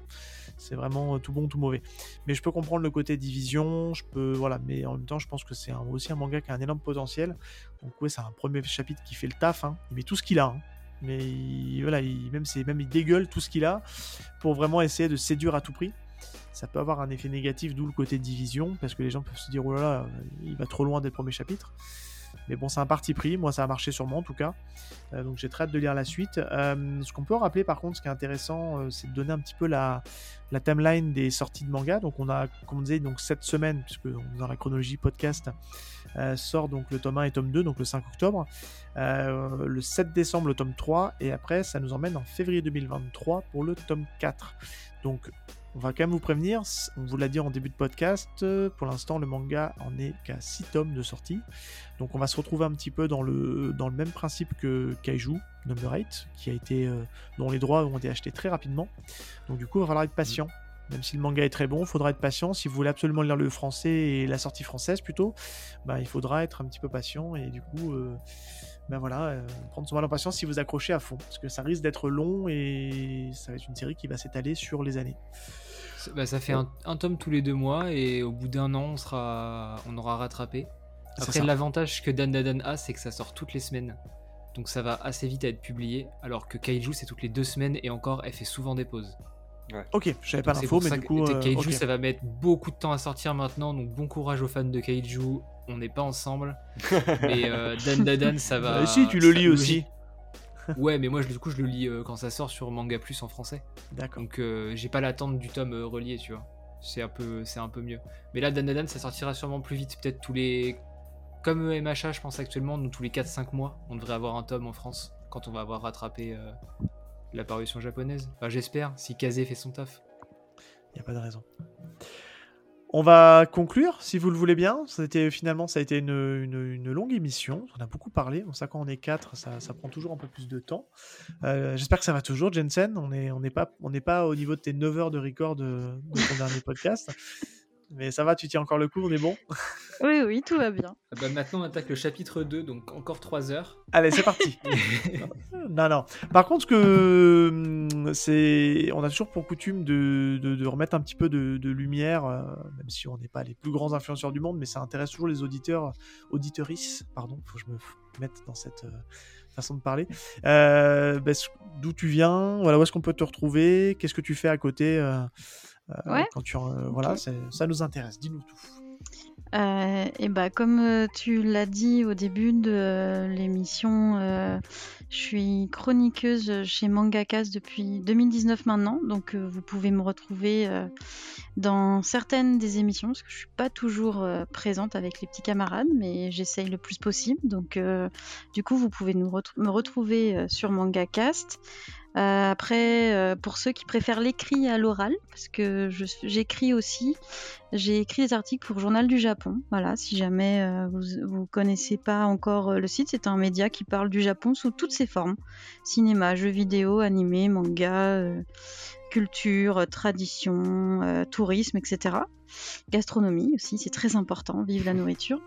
Oui. Et, euh, et autrement, à côté, euh, j'ai un petit blog personnel que j'essaye de faire euh, vivoter. Et pour cela, vous pouvez me trouver sur Twitter et Instagram. Voilà. De toute façon, on mettra, on mettra tous les liens dans la description du podcast comme le veut l'usage. Euh, merci. Euh, Loïc, à toi, où est-ce qu'on peut te, te retrouver? Surtout que toi, il y a pas mal de choses qui ont bougé depuis la dernière fois que tu étais venu, puisque notre euh, dernière collab sur le podcast, c'était pour Sakamoto, si tu fais de bêtises. Ouais. Ouais, donc il y a pas mal de choses qui ont bougé, donc dis-nous tout. Bah, pas tant que ça, hein. je continue à faire des podcasts. Ils sortent Ouais. moins souvent, ils Oui. sont plus longs, mais je continue à en faire. J'espère arriver à, à en sortir un par mois cette année, parce qu'il y a un peu plus de travail là maintenant sur ce que moi je veux faire. Je leur dis pas plus que je pense que quand celui-là sortira, j'aurais peut-être pas sorti le- celui que je veux sortir. Ok. À voir. Mais en parallèle, euh, vu que j'ai besoin de parler euh, de manga, euh, j'ai une chaîne YouTube, mais c'est euh, basique quoi. Juste je parle et, euh, et les gens euh, parlent euh, dans les commentaires, c'est cool. C'est pour ça que je me suis mis aussi à YouTube, c'est parce que bah. Plus d'interaction. les potes, ouais, c'est ça. C'est à chaque vidéo, j'ai plein de gens qui me parlent, même derrière sur Insta ou Twitter, j'ai plein de gens qui viennent en message privé qui me disent Ah, t'as parlé de ça dans une vidéo, je l'ai acheté, et après on en parle pendant euh, je sais pas, 30-40 minutes, et ça m'arrive souvent, très souvent, alors qu'avec les podcasts, ça m'était jamais arrivé, je crois, ou très très peu. Donc c'est euh, très bien pour ça. Après, euh, ta, ta chaîne YouTube, on peut se dire, elle a quand même fait des débuts assez prometteurs. Euh, je veux dire, pour un début, on a des fois des gens qui, qui sont, qui font du 30 vues ou du 50 vues. T'as quand même quelques vidéos qui ont un peu percé quand même à ton Ouais, niveau, hein, encore ouais, une on fois. va dire, je connais l'algorithme un peu, alors on va pas se mentir. euh, Il y a des petits mots-clés, euh, tu sais, il faut mettre lesquels pour, euh, pour faire des vues, c'est- c'est c'est ça. Ouais, mais bon, n'empêche que t'as bien géré le mot-clé parce que t'as quand même quelques vidéos qui ont un peu percé et, et Mm. c'est cool. Franchement, ça peut te permettre en tout cas de... miniatures, et, euh, Ouais, tes miniatures sont jolies, il faut dire ce qui est. Elles sont, euh, elles sont plutôt quali et ça donne envie d'aller d'aller cliquer sur la vidéo. Ouais, pour rien te cacher, euh, je me suis fait trash talk par Seb euh, et, euh, et il m'a dit euh, Ouais, euh, tu vois ce qu'il fait Loïc euh, sur ses miniatures et tout. euh. Ah, en plus, elles sont même pas euh, non plus exceptionnelles. Non. Et il m'a dit Ouais, euh, et, et il me l'a dit plusieurs fois. Donc, alors, chers auditeurs, je tiens à m'excuser pour euh, la dernière, euh, la, la dernière miniature, enfin l'avant-dernière du coup, euh, celle sur Darwin Incident qui apparemment a chié. Euh, voilà. J'ai pas dit ça Je n'ai pas dit ça euh, et donc voilà. C'est tout. Mais c'est vrai que là, Loïc est bon. très, euh, très fort pour. euh, Ah, effectivement, j'ai la miniature de Darwin Incident. Ah non, tu mets pas toi non plus, euh, putain. Découpé comme, euh, comme dans un magazine. Si, il y a un petit côté patchwork, Ah, c'est oui, sympa, ça fait. ça, merci, putain, tu Alors, vois, il je, ne lui ai, je ne lui ai pas tout, dit. que-. Alors attention, auditeur, je, auditoriste, pardon. Je ne lui ai pas dit que c'était à chier, comme il le dit. Je lui ai dit que c'est pas la c'est pas la meilleure couverture qui nous est produite. Mais je peux pas juger ce travail-là parce que je suis incapable de le faire moi-même. Ça serait, il y aurait pas de, il y aurait pas de jaquette. Donc je souligne quand même l'effort qu'il fait pour faire à chaque fois des, des jaquettes qui tiennent la route. Et celle-là, c'est pas la meilleure qu'il ait faite. Voilà. C'est pas méchant. Voilà, c'est, c'est- c'est, euh, on se dit les choses avec Val. On se dit les choses. vrai. Il sait me le dire quand je, quand des fois je vais un peu trop loin. Moi, j'aime bien, je choses. reconnais à chaque fois. Je sais que les, les trames. euh, euh, noir et blanche avec une image découpée, c'est YPDLM. Ouais. Ouais. Et après, je, je clique et j'écoute, quoi. Voilà, Je c'est un marque de fabrique. Ouais, c'est- C'est ça. Exactement. On aime les gens c'est simples. orange avec Naruto. Je sais que c'est Ouais. elle, hein, pas de problème. C'est ça, c'est elle. Et voilà. Son Il y en a, je reconnais, quoi. Ah là là. Eh ben, écoutez, on va conclure. Nous, on va faire notre petite phrase d'usage aussi. euh, que bah, voilà, vous pouvez nous retrouver sur forcément euh, toutes les applications de podcast dédiées, tout ce qui a un flux. euh, Apple Podcast, Spotify, c'est les deux principales plateformes qui, qui fonctionnent chez nous. Il y en a plein d'autres, hein, mais en tout cas, euh, vous pouvez nous retrouver dessus. N'hésitez pas pour ces deux-là à nous laisser des petites étoiles et des commentaires. On insiste des fois un peu lourdement dessus, c'est con, mais en fait, ça nous permet juste de, il parlait d'algorithme tout à l'heure, Loïc. euh, ben, même au niveau podcast, il y a un algorithme qui met en avant les étoiles et les commentaires. Et ça nous aide justement pour le référencement et pour augmenter un peu notre visibilité. C'est toujours bien de gagner des, nouveaux auditeurs et puis de pou- pouvoir euh, échanger avec eux. Euh, pour l'échange, bah, c'est compliqué, mais on a quand même euh, à la disposition. On est présent sur Twitter et Instagram. Et vous avez aussi le Discord. De toute façon, je vous mets tous les liens dans la description et on sera ravis de vous accueillir sur le Discord. Il y a une bonne ambiance. On n'est pas non plus 50 000, donc on arrive à discuter, on arrive à échanger. Ça reste encore euh, hyper accessible euh, et on discute de tout, de manga. On a même des channels qu'on a ouverts sur d'autres euh, types de pop culture, hein, cinéma, jeux vidéo, etc. En tout cas, il y a plutôt une bonne ambiance, je pense. Donc voilà. N'hésitez pas à venir. on est plusieurs membres du collectif là-dedans. Et je vois Val qui fait une grimace parce qu'il a dû se faire griffer par son chat. Ce petit disclaimer, il a le chat sur les cuisses. Je pense que Michel fait passer un sale quart d'heure. Donc bref, nous allons conclure sur cette euh, touche très féline, n'est-ce pas? Ouais, il y a des chances euh, qu'il y ait les ronronnements en, en fond de en, en fond de En micro. fond de micro, là, ouais, bon. ouais. Ah, Ça fait l'authenticité. Ouais, voilà. C'est ça. Hein On vous dit à très très bientôt dans un prochain épisode du coup, qui un mois d'octobre qui s'annonce euh, riche en on va dire en super choses. On va pas vous en dire trop parce que tout n'est pas encore calé. Mais on a des belles petites choses qui arrivent pour ce mois-là. Euh, donc euh, restez à l'écoute et on vous souhaite à tous une très bonne journée, une bonne soirée en fonction de l'heure où vous écoutez. Et on dit à très bientôt dans un prochain épisode de Y a-t-il un pilote dans le manga? Salut tout le monde Ciao. Salut. Salut.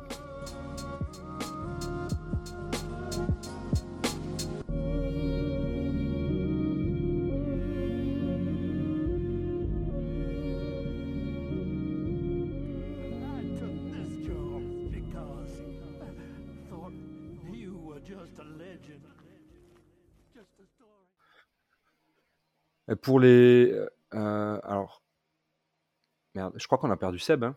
Ah oui, oui. C'est pour ça que j'ai- je parle un peu de là. Ouais. si, si tu veux, j'arrête, hein, on coupe. Hein, mais... On va juste euh, euh, bah, parce que j'étais pas sûr parce que je le voyais parler, je me suis dit peut-être je suis le seul connard à ne pas à plus le voir. Juste on Euh, l'ignore, on veut plus de lui. On va regarder, on va mettre par là. Je pense qu'on était à 35. Ouais. Euh, Il est parti à peu près ouais, à 24, 30, euh, 25. Quelque chose comme ça. Ouais, mais comme on a continué de parler, je pense qu'on on coupera plutôt, plutôt là. Qu'est-ce Mm. qu'il qu'est-ce qu'il a branlé là? Bah, il a des problèmes sa- sa euh, 5G, de connexion, non? Ouais, oui. T'es C'est dommage, on va, on va louper ces, ces énièmes recommandations sur des mangas Ouais, de ouais. baston. Euh, Je vais dire à profite, chaque épisode, il nous en recommande un nouveau. C'est super.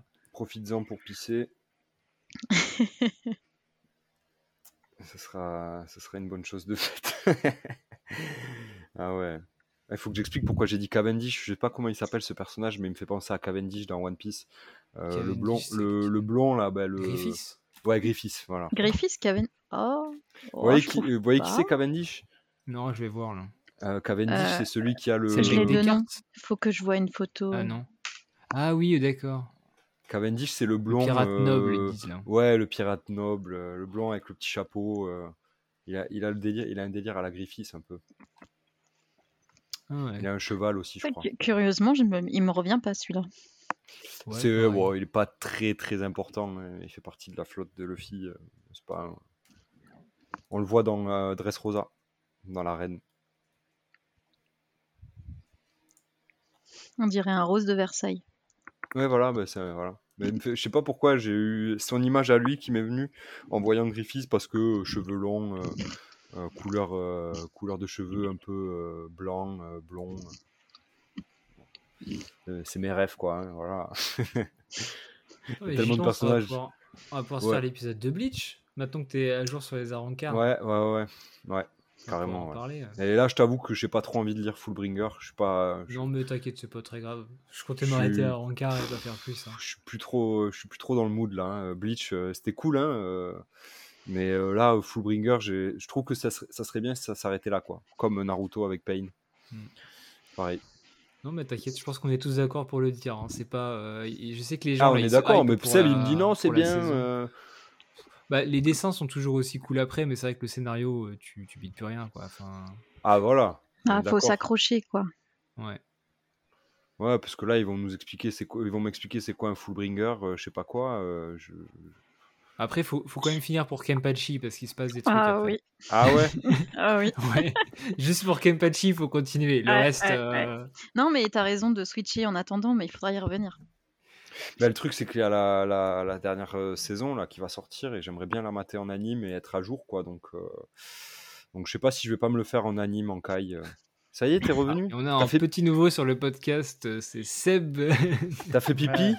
Ouais. Mais non, même pas. Mais alors, j'ai- je comprends vraiment pas pourquoi ça a craché. Je pense que là, tu vois, j'ai c'est que tu voulais pas te faire spoil Berserk quand on a commencé à parler. Tu t'es dit, ah mince, et ben t'es parti, quoi. Alors, j'allais justement, je voulais réagir, mais j'ai vu que au moment où tu as dit, comment tu as commencé à dire, tu t'es pas fait spoil berserk, et j'ai failli réagir, et je dis, bah merde, je peux pas réagir en fait. Ça passe. Ouais. Je t'ai noté euh, parce qu'on a continué un petit peu à parler et tout, donc ça, ça s'entend pas. Et je t'ai noté plus ou moins par où euh, ouais, t'écouteras. ouais, ouais, tu- t'inquiète, t'inquiète. euh, Je... C'était un coup du destin. Ouais, je sais, là, je- il y aura plusieurs pistes à remonter, parce que moi, ça me remet Moi, des. je Je pense sais pas que comment ça un va. signe pour que pour que tu ouvres pas trop ta bouche et que Ouais. tu parles pas trop. Ça, ça veut dire qu'il a pas trop aimé Dan Dan et qu'il allait cracher dessus pendant une heure. Non, même pas. Même pas, en plus. Non, en plus, j'ai. T'as noté tous les timers là, Val, ou pas? Oh, ouais, euh, bah là après il faut juste remettre le fin celui de la cut là, mais bon, euh, détente. Voilà. Ok. Bon, de toute façon, Pierre, je, je ferai le montage de celui-là, donc j'arrive. Je suis désolé, je sais pas ce qui s'est passé. Euh, je voyais que ça ramait euh, étonnamment alors que j'étais plein pot, et là, ça va beaucoup mieux parce que je vois fluide au niveau de la caméra. Oui, on te- moi Bon. aussi, je te vois plus fluide que tout à l'heure. ouais. Ouais, ouais, je sais pas ce qui s'est passé. Je pense que le téléphone a besoin de, tu sais, de redémarrer au niveau du réseau et l'ordinateur aussi. Donc, je sais pas, des fois, c'est des explications Ouais, que je ça. m'explique pas. Euh, t'avais fini de. On en était où Ouais, du coup? je, je- je vais reprendre et après tu peux reprendre le truc. euh, juste, Vas-y. je- je- On reprend juste la fin de ta partie. Ouais. bah, note, euh, voilà. Ah, Moi, j'ai que 1,52 sur mon truc. T'as le ti- t'as- t'as quel timer, toi? Ah oui, 30, euh, ah, je vais te le mettre moi. Ouais, parce que Euh, moi, je vais redémarrer avec un timer à la con, là. Donc, euh, 30-30, ok. ouais, tu peux le noter, ouais, c'est cool, merci. Et dans le chat, reprends-le aussi, parce que du coup, moi, je l'ai pas, du coup, le chat. Ce que j'avais noté. Les 5, 10 et les 7. euh, Tu veux pas couper euh, ce record-là et le relancer au propre? Ça, T'auras juste des trucs à monter, enfin à raccorder, quoi. Non, ça va. Ah ouais, putain. Euh, non, mais parce que c'est pas grave, parce qu'il va, re- il- on aura quand même euh, une partie de sa piste, non? Vous, vous aurez vos pistes. Vos pistes sont, sont va pas- mises. Il y aura, pas de pour, et pistes. être sûr de quand ça reprend, on coupe là et puis tu relances direct. Et puis Mais euh, tu- et la, tu la tienne, euh, Seb, on va pas l'avoir perdu Le début? Non, non, non, je pense que. Attends, je vais vérifier, mais je pense que ça, ça la record. Attends, bon, on va faire un petit moment. Désolé, euh, Jensen, c'est les aléas du. Non, non, il n'y a pas de problème. du comment dire du La tuile, hein, Ouais, je ça, me hein, demande si on n'a pas perdu ton truc. Hein. Ouais, moi Non, aussi, je suis en train de me demander là. Parce que je, pense crois qu'il faut arrêter. Et Non, Ah, j'ai mis un backup, hein, j'ai mis un backup euh, sur le truc, donc logiquement ça aurait dû. euh, Je vais regarder, attendez. Tu payes Zencaster? Non Mais comment tu peux avoir un backup? Bah quand ça plante comme ça, ça te sauvegarde la piste en fait. Ah ouais? Ah, tu regardes sur le drive? Ouais, je suis en train de regarder, ouais. Ok. Ouais, si ça l'a pas fait, ça fait chier, quoi, parce que ça manque tout le début là. euh. La tuile. Ah, C'était super intéressant, euh, Aoashi, tout ça, Holiday Bah, ouais. Berserk. Mais ça, on l'aura- ça, on l'aura pas perdu parce que. Non, ça vous l'aurez pas perdu ça. Mais bon, on aura perdu toute l'intro de Seb, quoi. Bon, Ouais, qu'on en a besoin, franchement. On aura des, des bons jours. Ouais. pas. Merci Seb, mais on n'aura pas la voix de Seb. Il faudra que tu fasses du doublage. Que tu reparles en essayant d'imaginer ce que tu as dit. Alors là, j'étais en train de dire à, à Loïc que sa médiathèque, euh, c'est un truc de fou. Alors là, j'ai actuellement pas de piste parce que je pense que c'est quand on va couper le. le- Bah non, ça redémarre à zéro. Putain, je crois que j'ai perdu ma piste du coup. Putain, ça fait chier. Et ben moi, je serais toi, je couperai là, maintenant, voir ce que ça fait. Ouais, va tu faire ça. relances, c'est pas grave. Ouais, on va faire ça. Allez, vas-y. Ouais. Excusez-moi, je vous renvoie un lien dans la dans la foulée. Vas-y.